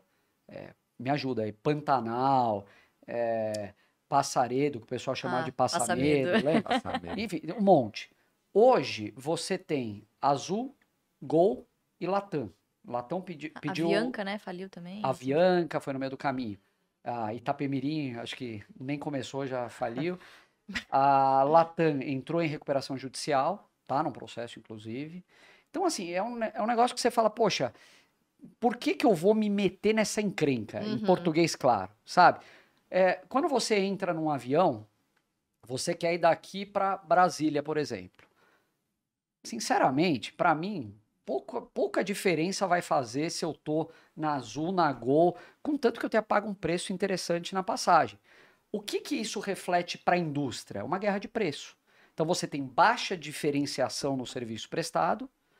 É, eventualmente, se tivesse uma companhia aérea que você fosse de pé segurando aqui, mas pagasse um preço baixo, teria gente disposta a ir. Então, essas empresas elas acabam competindo em quê? Não é em preço, é em custo. Só que a pressão inflacionária de custos que elas sofrem foge completamente do controle dela. Então você tem dissídio de funcionário, que é uma categoria complicada, o sindicato dos aeroviários. Você tem o querosene de aviação, que é uma commodity. Você está exposto ao dólar. Os aviões estão todos, n- não são ativos próprios, são leasing. Então é, é a combinação perfeita para uma empresa não sobreviver. É, Você tem a diferenciação tributária do querosene em determinados estados, então por isso que a gente tem hubs em alguns e não em, e não em outros. Então é, é- é um setor, são setores extremamente complexos, né? Que é começar pelo difícil e não, não pelo fácil, né? Então simplesmente a gente deixa de lado e é isso aí. É, eu- até enquanto vocês estavam falando, eu abri aqui para ver a margem de Magazine Luiza, por exemplo, que durante muito tempo foi a queridinha da bolsa, subiu pra caramba, todo mundo comprando, depois caiu pra caramba.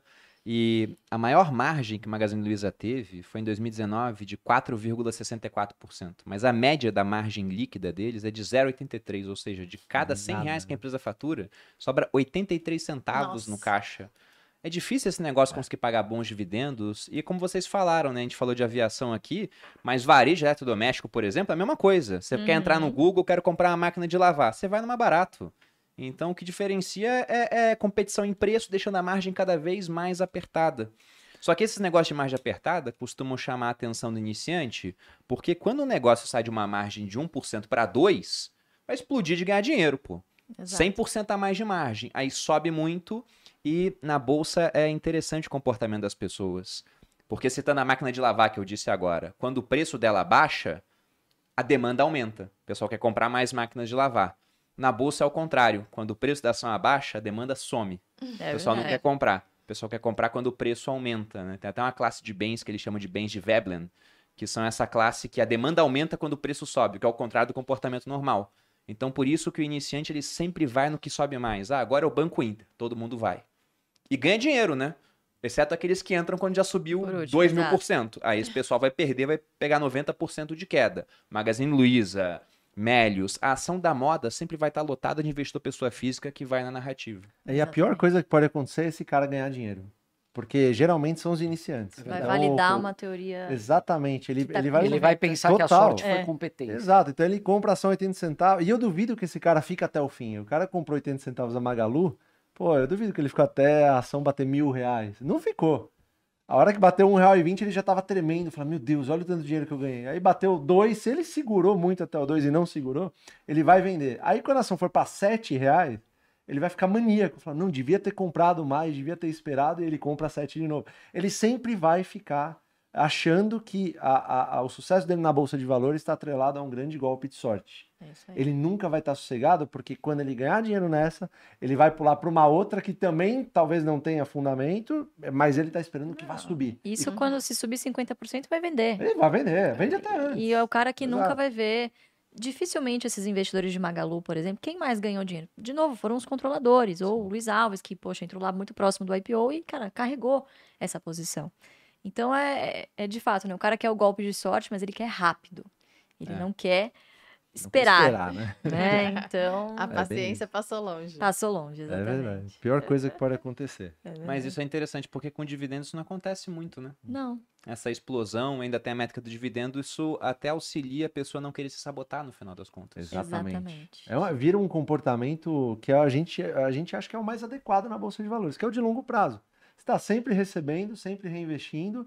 E, cara, se tiver caindo, você vai estar ainda mais feliz, porque você fala, putz, agora eu consigo comprar mais ainda com menos e ganhar mais dividendo. No longo prazo, isso é insuperável. Aliás, te traz uma paz violenta que esse outro investidor que está comprando, esperando que a ação suba, não vai ter nunca.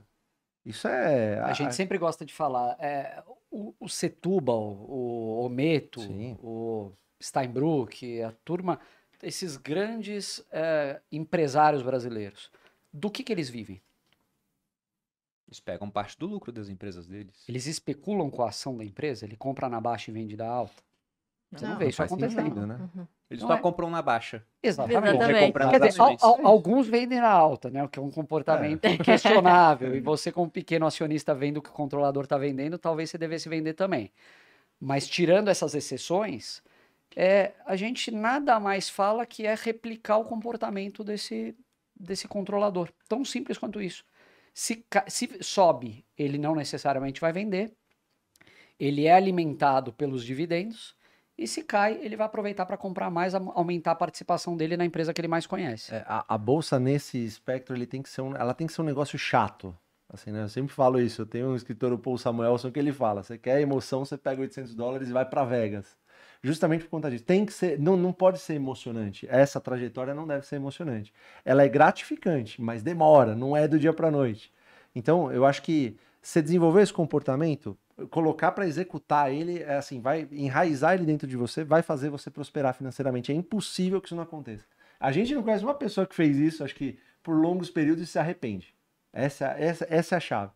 Mas eu acho que a chave na cabeça das pessoas está virando, porque se a gente entra na Finclass, por exemplo, tem lá, acho que a gente está se aproximando de 100 conteúdos gravados já, com Hum. diversos legal. professores, inclusive todos vocês estão convidados para gravar na Finclass, tenho certeza que o pessoal gostaria bastante. E uma das gravações mais assistidas é uma aula do Charles, do Economista Sincero, falando sobre carteira de dividendos. Ah, Legal. E depois que ela foi criada, ela conseguiu durante algum tempo bater a que é a mais assistida da história, que é um do iniciante, sabe? Um bem-vindo à plataforma assim, Aham. né? Sim, sim. O início para o investidor do Breno Perrucho. Então, o pessoal já está vendo esse comportamento do cara que está ganhando dividendos, investindo mais na empresa, aumentando o número de ações ao longo do tempo, como comportamento adequado para ganhar dinheiro com bolsa uhum. no longo prazo. Perfeito. E falando isso, eu aproveito vocês aqui, né, para lembrar sobre a Black Friday da Finclass. Amanhã, dia 25 do 11, a plataforma com 50% de desconto e mais de 3 mil reais em bônus. Tem curso lá de estratégia financeira, de vendas com o Jordan Belford, estratégia financeira envolve a par de milhas, né? Tem de marketing digital, do meu milhão com marketing digital, você tem um código da riqueza e os relatórios da Speech todos durante um mês acessíveis para você e depois um para você escolher para ter acesso ao longo de um ano. E já nos encaminhando aqui para o final, vocês têm algum recado para passar para quem nos assistiu? Al- Alguma Diga, máxima, uma Nosso frase filósofo. de efeito para que a gente possa encerrar maneira bonita?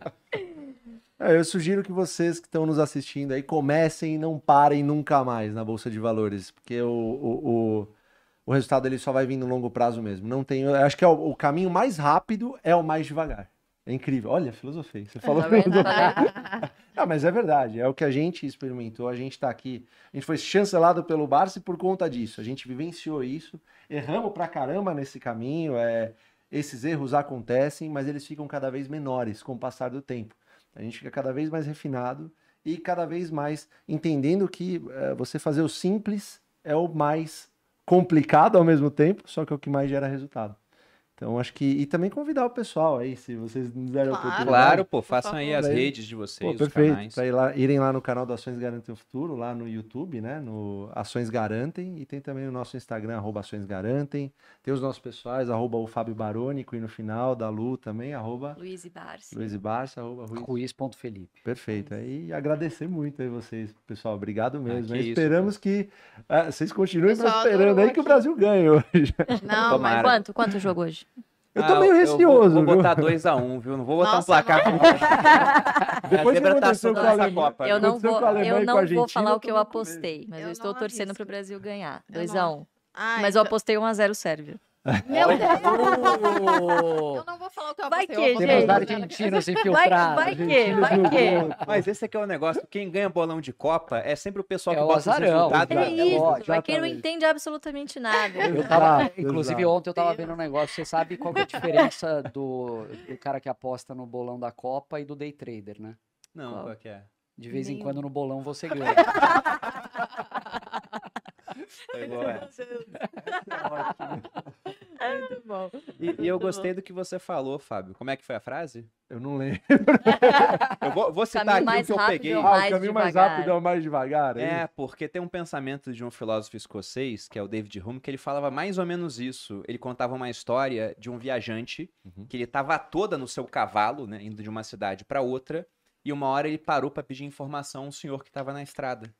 E aí ele falou: "Olha, eu tô há quanto tempo da cidade, né?" Ao senhor antes de responder, ele olhou pro cavalo do cara que já estava estafado já, estava num estado de fadiga assim, nítido, e ele falou: "Olha, se você continuar indo com essa rapidez, você vai levar quatro horas. Se for mais lento, você leva duas. Olha. No sentido de que se você for muito rápido, você vai matar teu cavalo e vai ter que ir a pé. Se for num Perfeito. ritmo mais moderado, você vai Perfeito. chegar lá antes. Então acho que na hora de correr risco, é o mesmo recado, tá, gente?